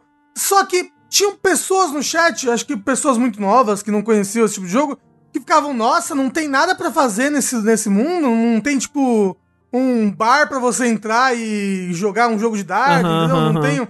As pessoas ficam pensando que, tipo, é um jogo no mundo aberto numa cidade. Cadê as coisas de GTA pra Sim. mim fazer aqui? Cadê um carro pra eu roubar? É que no próprio Infamous, assim, você, tudo bem, você não tem ah, essas coisas, né, a mais pra você fazer. Mas assim, ah, tem mobzinho de inimigo, né? Você escala um prédio, você explora a cidade pra achar coisas. No Mafia não tem nada disso. Tipo assim, você tem uns coletáveis, na verdade, o remake ele adicionou uns coletáveis a mais que você pode fazer, mas é coisa pra quem quer troféu, porque ninguém vai sair coletando essas porra naturalmente no meio do jogo. E fora isso, ele é. Ele é um. um- tem, tem missões onde dirigir faz parte, né? Então você tá tentando dirigir mais rápido, ou você tem. Tá tentando derrubar, perseguir um, um, um inimigo, então o mundo aberto é usado nessas partes. Mas fora isso, é um lugar pra você ir do ponto A ao ponto B. É melhor porque os carros são mais gostosos de controlar e o mundo tá, né? O, o, o jogo ele tá muito bonito, assim. Eu joguei no PS4 base e já tava muito bonito, mas o pessoal do Digital Foundry, é, que testou ele no PC e tal, fala que é muito impressionante tecnicamente, assim, com coisas que a gente vai. Técnicas que a gente vai ver na, na próxima geração já, né? Já, já dá uma palhinha de como os jogos vão ser na próxima geração, assim, tecnicamente muito impressionante. Mas eles entendem um pouco melhor isso, né? De que o mundo não tem tanta coisa assim pra se fazer. E eles até incluem, por exemplo, uma parada pra você pular a viagem. Tipo, quando é uma viagem que é literalmente só você ir do ponto A ao ponto B e nada vai acontecer no caminho, você pode apertar um botão que ele te teleporta pro, pro lugar, pra próxima cutscene. O que pra mim também é ótimo, assim. de- Eu, eu meio que não usei isso porque eu gostava de dirigir pela cidade. Às vezes tinha uma conversa no carro, às vezes só, só curtir o cenário mesmo era, era legal. Mas tem essa opção, né? Que é algo que. É algo que muita gente criticou no, no Mafia 2, por exemplo. Então. De novo, um puta remake, assim, um, um dos grandes remakes aí que a gente teve, né, recentemente. Nesse, no ano dos remakes. Exato. Mais um dos grandes remakes, melhor do que Resident Evil 3, por exemplo. Opa. Mas peraí, esse não é o ano dos remakes, né, gente? Não? Não. Pô, Resident Evil, é, Resident Evil 3, o, o Final Fantasy VII. Mas ano passado teve Resident Evil 2, Crash Spyro. Foi ano passado que teve Crash Spyro? Não, acho que não. Não, acho que o Crash é de antes até. Mas a geração dos remakes aí. É, esse, É. esse finalzinho aí tem muito remake, muito remake. Mas os remake bom. Essa é, É, a parada. então. É, é, é, uns remakes bom. Tô É. E agora o negócio é que os remakes bons que vieram estão dando a, a, a base pra continuações dessas franquias. Sim, É. sim. E eu acho que Isso é é. legal. eu acho que é isso que vai acontecer. Eu acho que eles devem estar trabalhando no Mafia 4. E eu espero que eles se encontrem melhor. Eu acho que refazer esse jogo talvez tenha dado a eles uma noção melhor do que, que é máfia, do que, que faz máfia especial. Que eu mesmo não, não lembrava muito bem. E é muito essa sensação de lugar, né? De você se sentir presente fisicamente nesse, nesse mundinho que eles criam.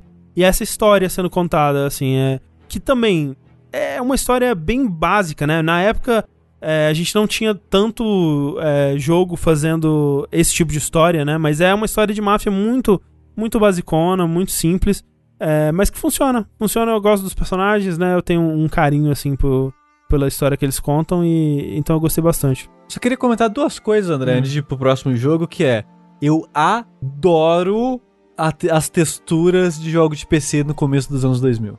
Aquelas fotos? Eu adoro essas Não, acho fotos. Incrível, acho incrível. Porque, tipo, você olha o.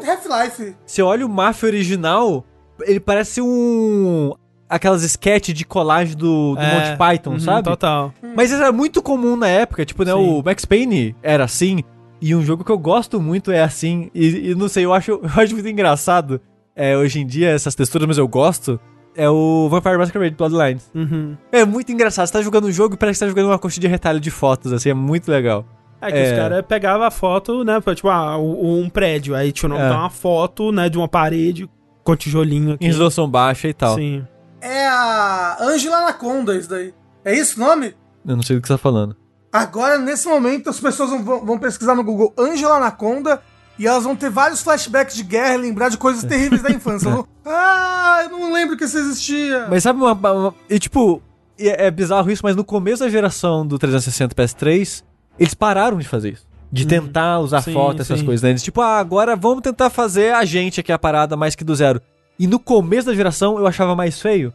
Sei. Até eventualmente eles conseguirem fazer melhor. Mas eu, eu acho que tem um certo charme as texturas antigas. E outra coisa, é a primeira vez que eu vejo um jogo mais barato em console do que no PC. Olha aí. Porque eu procurei aqui enquanto o André falava e não tava achando. Porque eu lembro que no PS4 vendia a trilogia inteira pelo preço de 60 dólares. Hum. Eu até comentar isso, nossa, é um ótimo preço. Três jogos, o Mafia 3, que é recente, com todos os DLCs, sim, sim. tudo junto por 60, porra, pressão. Aí fui vendo Steam, não tem o Trilogy, não tem eles em pacote, não achei pelo menos. E tá 230 o remake do hum. primeiro. Uhum, uhum. 170 o remaster do 3, 170 o remaster do 2. No PS4, na PSN brasileira, tá 250 o Trilogy. Caralho, olha aí. Então. Então, é, tá, às vezes vale a pena. Eu é. admito que terminando o, o Mafia 1, eu fiquei com bastante vontade de continuar e de ir pro 2, assim.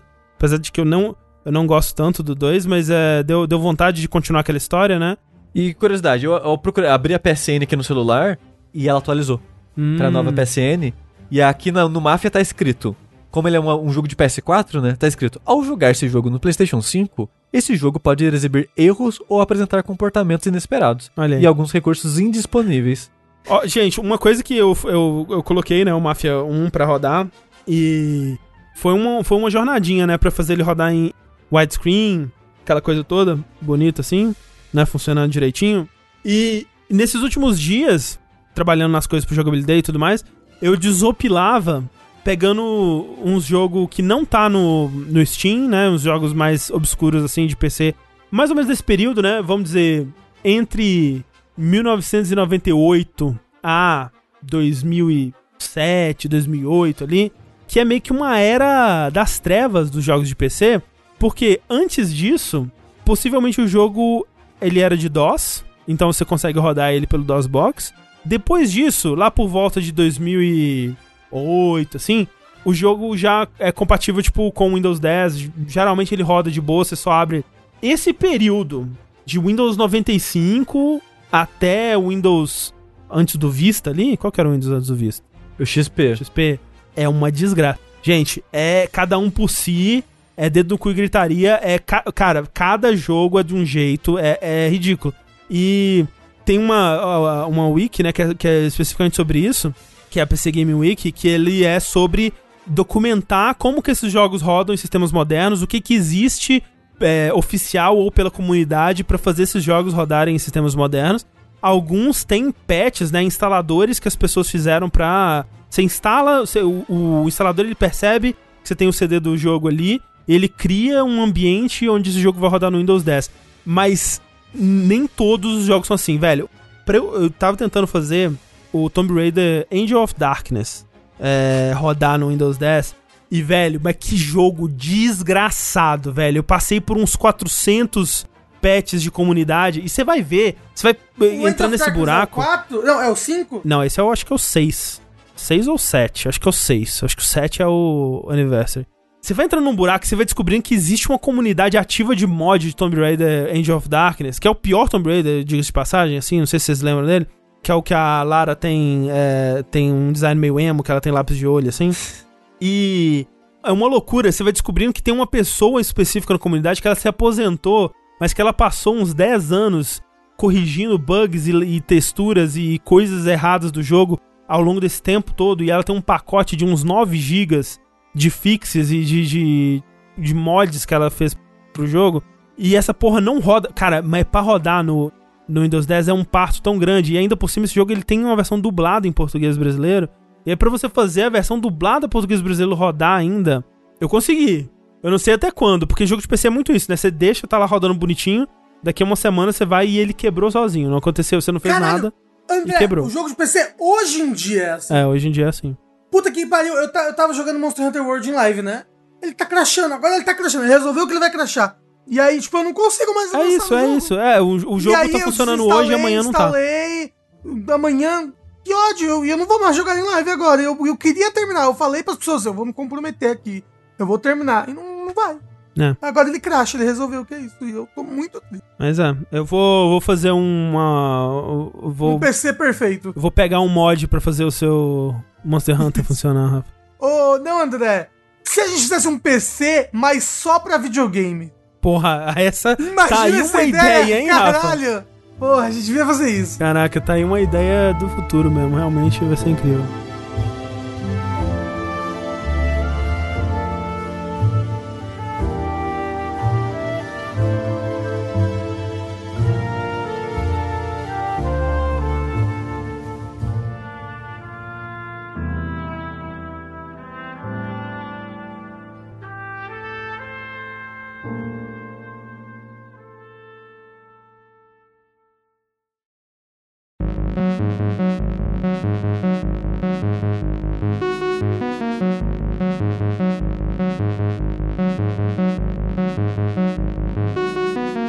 Algo que é do futuro também, André, é fugir de serras.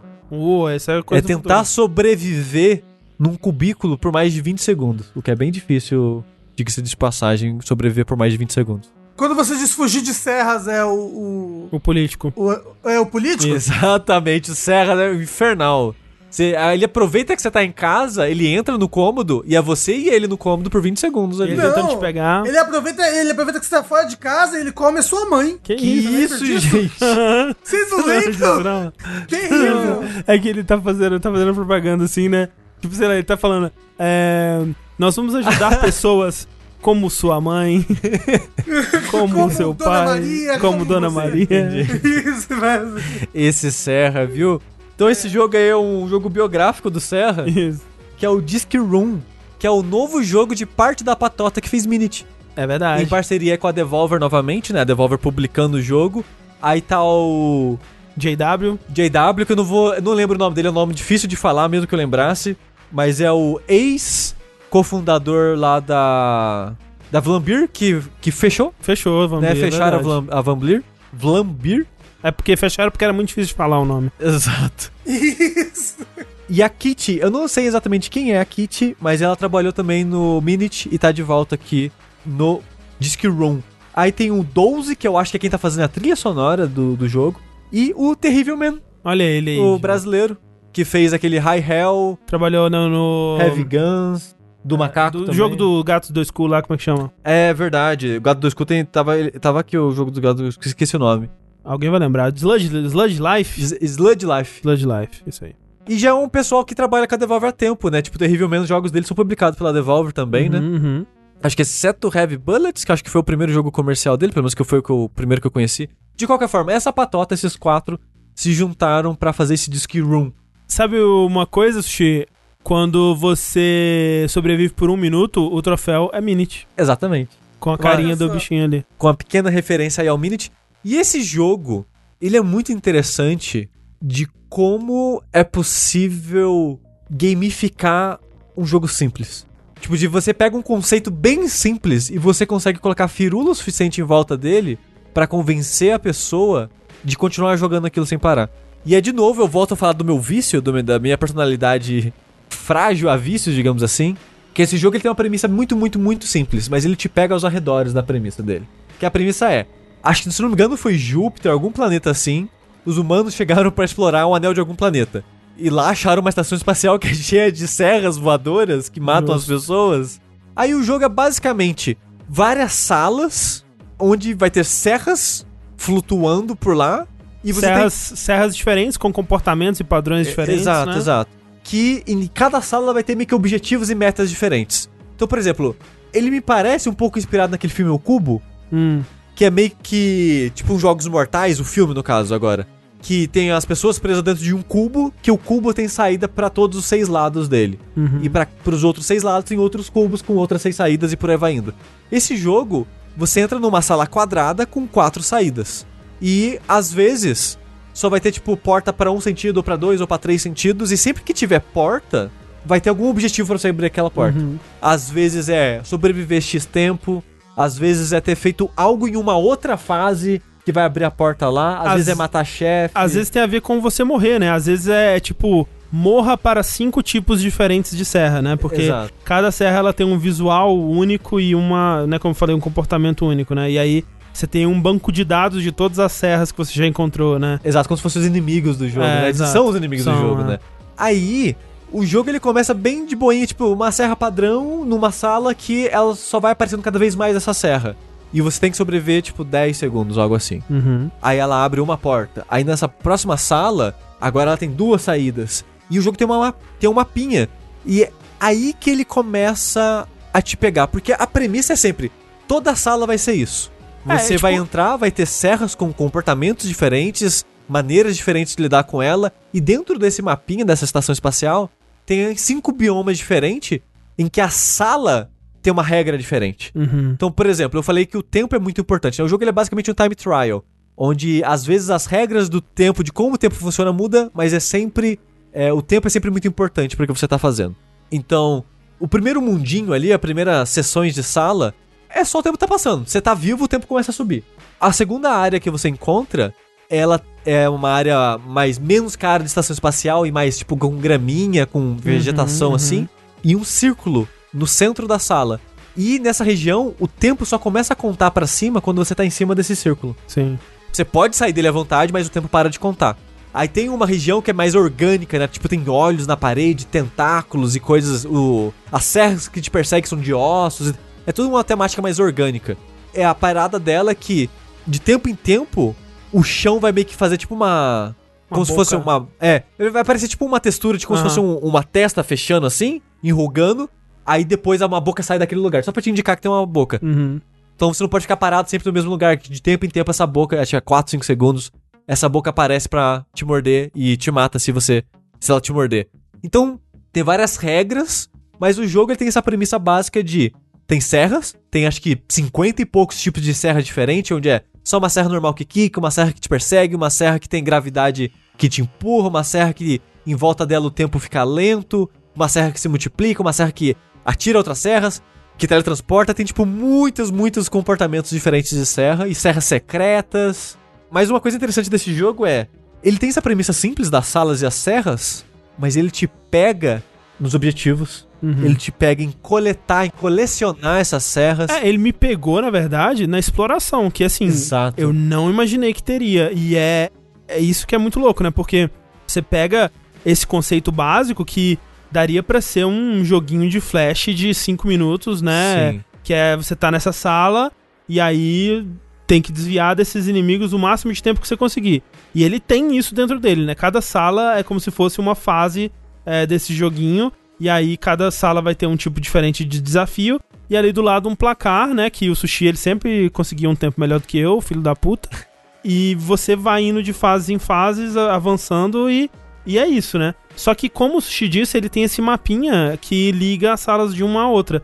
E você não necessariamente consegue é, liberar todas as saídas das salas imediatamente. Você consegue ver no mapa, putz, tem essa sala aqui que eu ainda não consegui acessar. O que, que eu tenho que fazer para chegar nela? Putz, ah, eu tenho que sobreviver por 20 segundos em 10 salas que eu já encontrei, né? E aí você vai lá, você vai tentar completar esse objetivo para abrir a próxima sala que você não tinha aberto ainda. Ou então tem umas que são meio misteriosas, né? Que, tipo. Uma sala sem objetivo que é... você fica, mas espera. Ou... Ou as salas douradas que você fica. Que, que tá acontecendo é, aqui? tipo, tem umas salas que tem uns símbolos, uma sala. Me lembra uma coisa meio fez, assim, né? Que você entra, aí tem um, uma serra dourada no, no centro que não faz nada. Ela meio que não conta tempo, não acontece nada, mas tem uns símbolos em volta que você, você sobe nele ele acende, mas eu não entendi o que tem pra fazer aqui. Tipo, uma coisa meio é, misteriosa, um puzzle que eu não consegui decifrar. Uma outra sala que para você abrir, você tem que conseguir morrer em zero ou menos segundos. Não sei ainda o que, que eu tenho que fazer para morrer em zero ou menos segundos. Outra que te fala assim: alimente o interrogação, interrogação, interrogação com interrogação, interrogação, interrogação. Quatro vezes. É, é quatro vezes. Tipo, peraí, o que, que é o interrogação e o que, que é outra interrogação? Você tem que ó, porque você vai ganhando habilidades também, né? Exato. Né? Então tudo isso vai se juntando pra, pra gerar uma coisa que é misteriosa, né? Tipo, é, é divertido de explorar e desvendar também esse mundo. Exato. Eu ia falar, tipo, qual, quais ferramentas você tem pra, pra lidar com essas serras, né? Porque ele é, ele é um jogo top-down, tipo, né? Sim. E você só anda pra lá e pra cá. Exato, tipo você não consegue lidar com elas. Você só tem ferramentas de sobrevivência de tentar evi ah, sim, evitar é. elas. É, não, então tô dizendo, tipo, você não destrói as serras e coisa do tipo, sabe? Você só consegue evitar ela. E tem algo na lorezinha do jogo, porque tem uma parada meio de quadrinhos. É, tem uma historinha, que né? Que de tempo em tempo você enfrenta meio que chefes e você meio que vai avançando nessa história. Que tem algo acontecendo, tem uma premissa, e é meio que uma história em quadrinho. E é engraçado que nas opções você pode colocar se é mangá ou a quadrinho mesmo. Você pode colocar pra ler da esquerda à direita da, ou da direita pra esquerda. Uhum. Mas. Tem algo nessa história, mas o negócio é. Algum, às vezes você encontra algumas serras especiais que quando ela te mata, você renasce com um poder especial. É. Mas você só pode equipar um poder de cada vez. O primeiro poder que você aprende é o Dash, que foi o que eu mais usei de longe. Uhum, que você fica. É, ele, tipo, tem, ele tem iframe. É, exato, ele é exato. isso. Ele, você pode atravessar as serras enquanto é. você tá usando ele. Porém, durante a animação de você dando dash, o tempo congela. Ah! Então, é. tipo, olha, você sobrevive, mas o tempo não avançou, pra você não é. ficar spamando isso aqui para sempre. E os chefes é, funcionam com umas bolinhas no chão que você tem que pisar em cima delas. Você pisa nas bolinhas e você causa dano no chefe. E quando você tá dando esse dash, você não consegue pisar nas bolinhas. Então, você não pode, né, usar para sempre essa porra. É. Então, tipo, todos os poderes têm uma desvantagem, de certa forma, por usar. Por exemplo, tem um que mostra nos trailers, que é de você criar clones de você. E acaba sendo meio uma parada meio meio pinball, sabe? De é, você é, tem várias cópias de você mesmo no cenário, só que você controla todas as suas cópias com a mesma movimentação. Então, se você apertou para cima no, no analógico, todas as suas cópias vão subir. E a desvantagem é que toda cópia que você faz, você perde meio segundo. Hum. Você perde, você, você consome tempo para criar novas cópias sua. Por exemplo, tem um, uma habilidade de, de empurrar serras. E você também, se não me engano, você perde meio segundo toda vez que você usa ela. Tem a habilidade de deixar tudo em câmera lenta enquanto a câmera tá lenta, e é uma habilidade que dura pouco tempo, o mundo, o jogo continua acontecendo. Então, tipo, serras que se multiplicam continuam se multiplicando, mas o tempo para. Então, tipo, é só uma. É um no último caso, tipo, ah, cara, tem muita serra aqui, eu quero passar no vãozinho. Congela o tempo só para passar ali e solta, porque senão o tempo vai ficar parado e as serras vão continuar crescendo. Uhum. Então, tipo, tem. Ele tem acho que seis ou sete poderes diferentes e você só pode equipar um. Mas toda vez que você morre ou começa uma fase, você pode trocar o poder que está usando. Então, meio que cada poder é bom numa sala diferente. Então é, é fácil, tipo, ah, esse poder não é muito bom nessa sala, troca pro outro e, uhum. e, e, segue. E esse jogo ele pega muito no loop, porque é aquela parada de respawn instantâneo. É muito rapidinho, né? Que a cada, música não para. Então, tipo, o jogo que eu tava falando do vício é. Eu lembro uma vez que eu tava. Quando eu tava tentando aprender mexendo em Unity, essas coisas. Eu acho que era em Unity ou não era Game Maker, não lembro. Talvez era Game Maker. Que ele já vinha meio que tipo para te ensinar os básicos, ele te ensinava a fazer uma paradinha que era uma tela que aparece uma maçã e você tem que clicar na maçã. Se você clicar na maçã, você faz uma pontuação. Uhum. Só que para ter algum desafio, às vezes aparece uma bomba, pra você não de reflexo e clicar uhum. tudo de uma vez. E era só isso. Essa daí é, é Game Maker. É. E eu lembro que eu fiz isso. E eu pensei, nossa, tipo, é ridiculamente simples. É só tipo uma maçã, aparece, você clica na maçã, a maçã some, e aparece outra maçã, você clica na outra maçã. Mas tinha, esse loop tinha algo viciante ali, sabe? Obviamente eu não fiquei lá por sei lá, mais de dois minutos, não sei, porque era só aquilo, né? E esse jogo ele tem a mesma premissa, ele tem o mesmo sentimento para mim que tipo ele é tão tão tão simples, é como se fosse só clicar na maçã, que é a ideia de você fugir das serras, mas ao mesmo tempo é muito viciante. O, ato de você fugir da serra por vários motivos, porque tem o tempo e tem o timer, sempre tem um timer do lado, que tem a sua lista de amigos do Steam, que eu joguei no Steam no caso, e a lista do o time, o tempo dos desenvolvedores. Que são os filhos da puta. É, e tem também todas as salas, tem a listinha de objetivo e os serras que você já morreu. Então tem tipo lá, é uma sombrinha tipo de três serras. É, exato. É, uma tá acesa. Acesa é que você já morreu, as outras duas você não morreu. É, então, e às vezes tem serra é, escondida que isso. você não sabe como faz para ela aparecer lá. É tipo, às vezes você tem que sobreviver é, muito, às vezes você tem que fazer alguma coisa específica com uma habilidade para outro tipo de serra aparecer, para você poder morrer pra serra, né? Porque é isso que é legal, né? Tipo, o jogo ele incorpora a morte também dentro do, do, do gameplay, né? Tipo, para você abrir a próxima sala, você tem que morrer. E muitas vezes para você progredir, né, para você pegar uma nova habilidade, você tem que morrer, para você completar certos objetivos, você tem que morrer. Então, é muito criativo, assim, é um jogo que me deixa feliz, sabe? Por quão engenhoso é o design Sim. dele, né? O tanto que ele fez com tão pouco, né? Exato. E, e é isso que eu tava pensando enquanto eu jogava, porque, tipo, ele, as salas em si, é um jogo que gente falou de Flash que rende 5 minutos. Igual a da maçã que eu tava comentando. Mas eles conseguiram contextualizar o jogo de tantas maneiras diferentes, seja com 50 tipos de serra diferentes que se comportam de maneiras diferentes, ou seja criando um mistério, criando uma mapinha, criando os objetivos.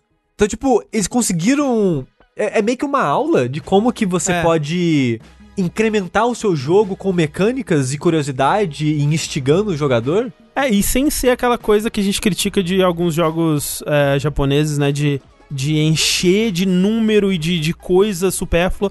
De sistemas, de né? sistema, é. problema. Porque é tudo muito conversando, né, entre si, tudo faz parte do, do mesmo todo. E, tá- são, e são poucos elementos é, no são final poucos das contas. elementos. Tipo, você sabe se esse mapa que a gente vê na tela é o jogo inteiro? Não sei. É, né? Eu sei que eu levei 3 horas pra terminar ele e na porcentagem eu fiz 84%. Eita! A porcentagem que, inclusive, videogame sempre foi muito mentiroso com porcentagem. Sim. Mas eu gosto quando o jogo mente pra mim no sentido de que tem mais de 100%. Uhum. Eu gosto. Então, é, essa é. mentira eu gosto. Essa mentira eu gosto. Porque ele brinca com expectativa e eu gosto do jogo que faz isso. Mas a parada, outra coisa que ele faz, que me pega muito, me pegou muito, é deixar as salas douradas no mapa. É, não, ele, ele é muito bom em te comunicar tudo, né? Ele Sim. comunica muito bem o que que você já fez, o que que você precisa fazer, o que nessa sala você ainda falta fazer, se falta você morrer pra alguma serra, se falta você completar algum desafio, o que que esse desafio vai liberar, né? Tudo, tudo isso tá no, no mapa, assim, tudo da interface dele, é tudo muito bem comunicado. Isso, e esse, a parada de deixar a salinha dourada no mapa é sobreviver 20 segundos, ponto. Tem sala que pra você passar dela tem que ser, é isso, tem sala que, tipo, ela já começa com 20 segundos e você já, tipo, já ganha esse dourado de cara, mas só de você poder marcar essas salas de dourado, e o jogo ele tem muita coisa dourada, e, no- e o dourado nele normalmente é coisa escondida, secreta, opcional, então você fica, será que tem algo se eu deixar todas as salas do mapa douradinho? Aí você, hum. Mas tem umas salas que, puta, é foda, viu? Uhum. Não consigo. Tipo, o jogo acho que tem 54 salas de cara. Eu acho que eu só consegui deixar dourado, tipo, umas 40 e pouco, assim. Teve umas que eu fiquei, tipo, sei lá, uns 15, 20 minutos das 3 horas e eu não consegui. Pra sobreviver 20 segundos. Pra sobreviver 20 É, segundos. loucura. Mas é, o respawn é tão rápido e você sempre, tipo, putz, eu Agora morri vai. por causa disso. É, e se for aquele poder? Aí se for o outro poder, não, não, beleza, vou, com- vou com o dash mesmo. Você começa a bolar estratégias que você. Ah, tá, é assim que essa serra funciona, porque ela se multiplica nessa frequência. Então, se eu fizer isso, mesmo que eu congele o tempo com aquela minha habilidade, eu saio na vantagem. Então, tipo, o jogo ele consegue colocar essas camadas de estratégia, digamos assim, nas salas, que mantém você, tipo, querendo tentar de novo, de novo, de novo, de novo aquela sala. Uhum. Então, tipo, é um jogo que tá, tipo, 30 reais no Steam, eu acho, 28, algo assim. É, tá bem baratinho, assim. Bem baratinho. Ele é muito carismático na arte dele. É, os bichinhos são. Tem umas expressões, me lembrou um pouco é, um Paulo Moreira, assim, às vezes. É, um pouco. Não a arte do Paulo Moreira, o Paulo, O Paulo Moreira, em si. Moreira, É. Ele tem um trailer animado que é excelente. Procurem aí o trailer do Disc Room. Procurem só Disc Room trailer no, no YouTube que você deve achar um trailer animado. Que é, não sei se vocês não viram não, isso. não. Nossa, é um trailer animado muito, muito legal. Que é basicamente o personagem morrendo várias vezes, de várias maneiras horríveis pra serras. Mas é um trailer muito legal. Seguindo a- o Minute, né? Que tem um trailer ótimo também. Sim, sim. Mas é isso, o Disc Room é um jogo muito simples, como a gente comentou, mas é que ele tem muita camada secreta que a gente ainda não deu tempo de descobrir. É, então, é, é, é total um jogo que foi engraçado porque a gente recebeu ele, né? E eu nem tinha ouvido falar, não tinha visto Nossa, sério? nada. Nossa, é como eu acompanho os desenvolvedores do Minute, porque eu gostei tanto, tanto de Minute, quando eles anunciaram o jogo, sei lá, ano passado, eu já tipo, não, beleza, vamos É, ver não. qual é que é. Aí eu ficava tipo, putz, serrinha, fugir de serrinha, parece meio que um roguelike estranho, né? Mas não, caraca, que surpresa esse jogo. Eu, tipo, eu achei que não ia gostar e acabei gostando muito. Mesmo sendo desenvolvedores É, que eu tipo, gosto. eu, eu, como eu não sabia de nada, foi engraçado, porque eu liguei o jogo assim, ok, vamos ver de qual é que é. Ele te solta assim, já na primeira tela, né? E aí as serras estão lá. E você, tipo, peraí, o que que, que que é pra fazer, né? E eu tentando ler os objetivos do lado, só que as serras muito em cima de mim, assim. É. Foi, tipo, uma, uma experiência muito en- engraçada de descobrir o que que era esse jogo, sabe? E ele foi me surpreendendo muito, assim, porque eu realmente não tinha nenhuma expectativa de nada. E descobrindo, né, o que que eles fizeram com essa ideia tão simples é, é sempre... Pô, é um jogo que, sabe, ele, ele coça o pedaço criativo, assim, do, da minha, do meu É. cérebro. Tipo, ó, olha o quão longe eles foram com essa ideia, o É. quão criativo eles foram com ela, né? E, tipo, o Minute é, o Minute é tipo isso pra Ah, mim eu também. Ia falar, eu ia falar, o Minute é tipo isso, né? Tipo, É. eles pegam aquele conceito dos 60 segundos e exploram aquilo, né? É. Tipo, Então, tipo, eu, essa patota, ela tá ficando muito boa nisso, de pegar um conceito de jogabilidade muito simples e elevar ela meio que ao máximo que dá pra elevar aquilo. Uhum. De uma maneira que, pra mim, eu não, eu não sou game designer, não estudei game designer, mas do meu ponto de vista de, de um jogador, parece muito primoroso o que eles fazem, assim, sabe? Parece algo muito elegante. É, exato, é elegante, é isso mesmo. É, Sabe? é, é esse sentimento. Tipo, parece que são, são pessoas que elas dominam muito, sabe, o que elas estão fazendo. Assim. Exato. a arte dos videogames. É. É. Tirando isso do meu cu, pare... esses jogos deles parecem jogos pra serem estudados, pra ver, tipo, o quão elegante você consegue ser com mecânicas simples. Que você não pode, não precisa fazer um jogo mega complexo e Sim. gigante pra fazer algo, tipo, instigante, que faz, tipo, gera curiosidade, que faz você sentir que tá explorando o mundo, e, e um milhão, digamos, de sentimentos assim. Então, parabéns pra patota aí. Parabéns pra essa patota. E esse é o nosso último jogo de hoje. Sim. Olha só. Cortados por serras aqui, nós vamos é, encerrando mais um vértice. né? A gente agradece todo mundo aí que, que assistiu aqui com a gente. Muito obrigado a você também que assiste, que acompanha, né? E escuta a gente pelo, pela versão em podcast. Você que não escuta a nossa versão em podcast, fica aí o convite de novo para você dar uma, uma chegadinha lá no, no seu agregador favorito aí, seja Spotify, Apple Podcast, Google Podcast, etc. Você que gosta de podcasts, saiba que nós temos o DLC Cedilha, nosso podcast extra para apoiadores. É verdade. Exato. Então apoie o nosso projeto com um sub na Twitch, por exemplo. É verdade. Agradecemos muito. Tem, tem Agradecemos feito todos os subs. uma grande diferença aí. Sim. Muito obrigado. E pra você que tá vendo a nossa live aqui, amanhã tem saideira. Vamos ver o que, que a gente joga aí. Mas por enquanto, é isso aí. É isso. Um beijo na alma de todo mundo. Eu- e até lá, eu sou o André Campos. Eu sou o Eduardo Sushi. Eu sou o Rafael Kina. Eu sou o Tengu. E até mais. É, Watashi wa Tengu-san. Tchau, gente.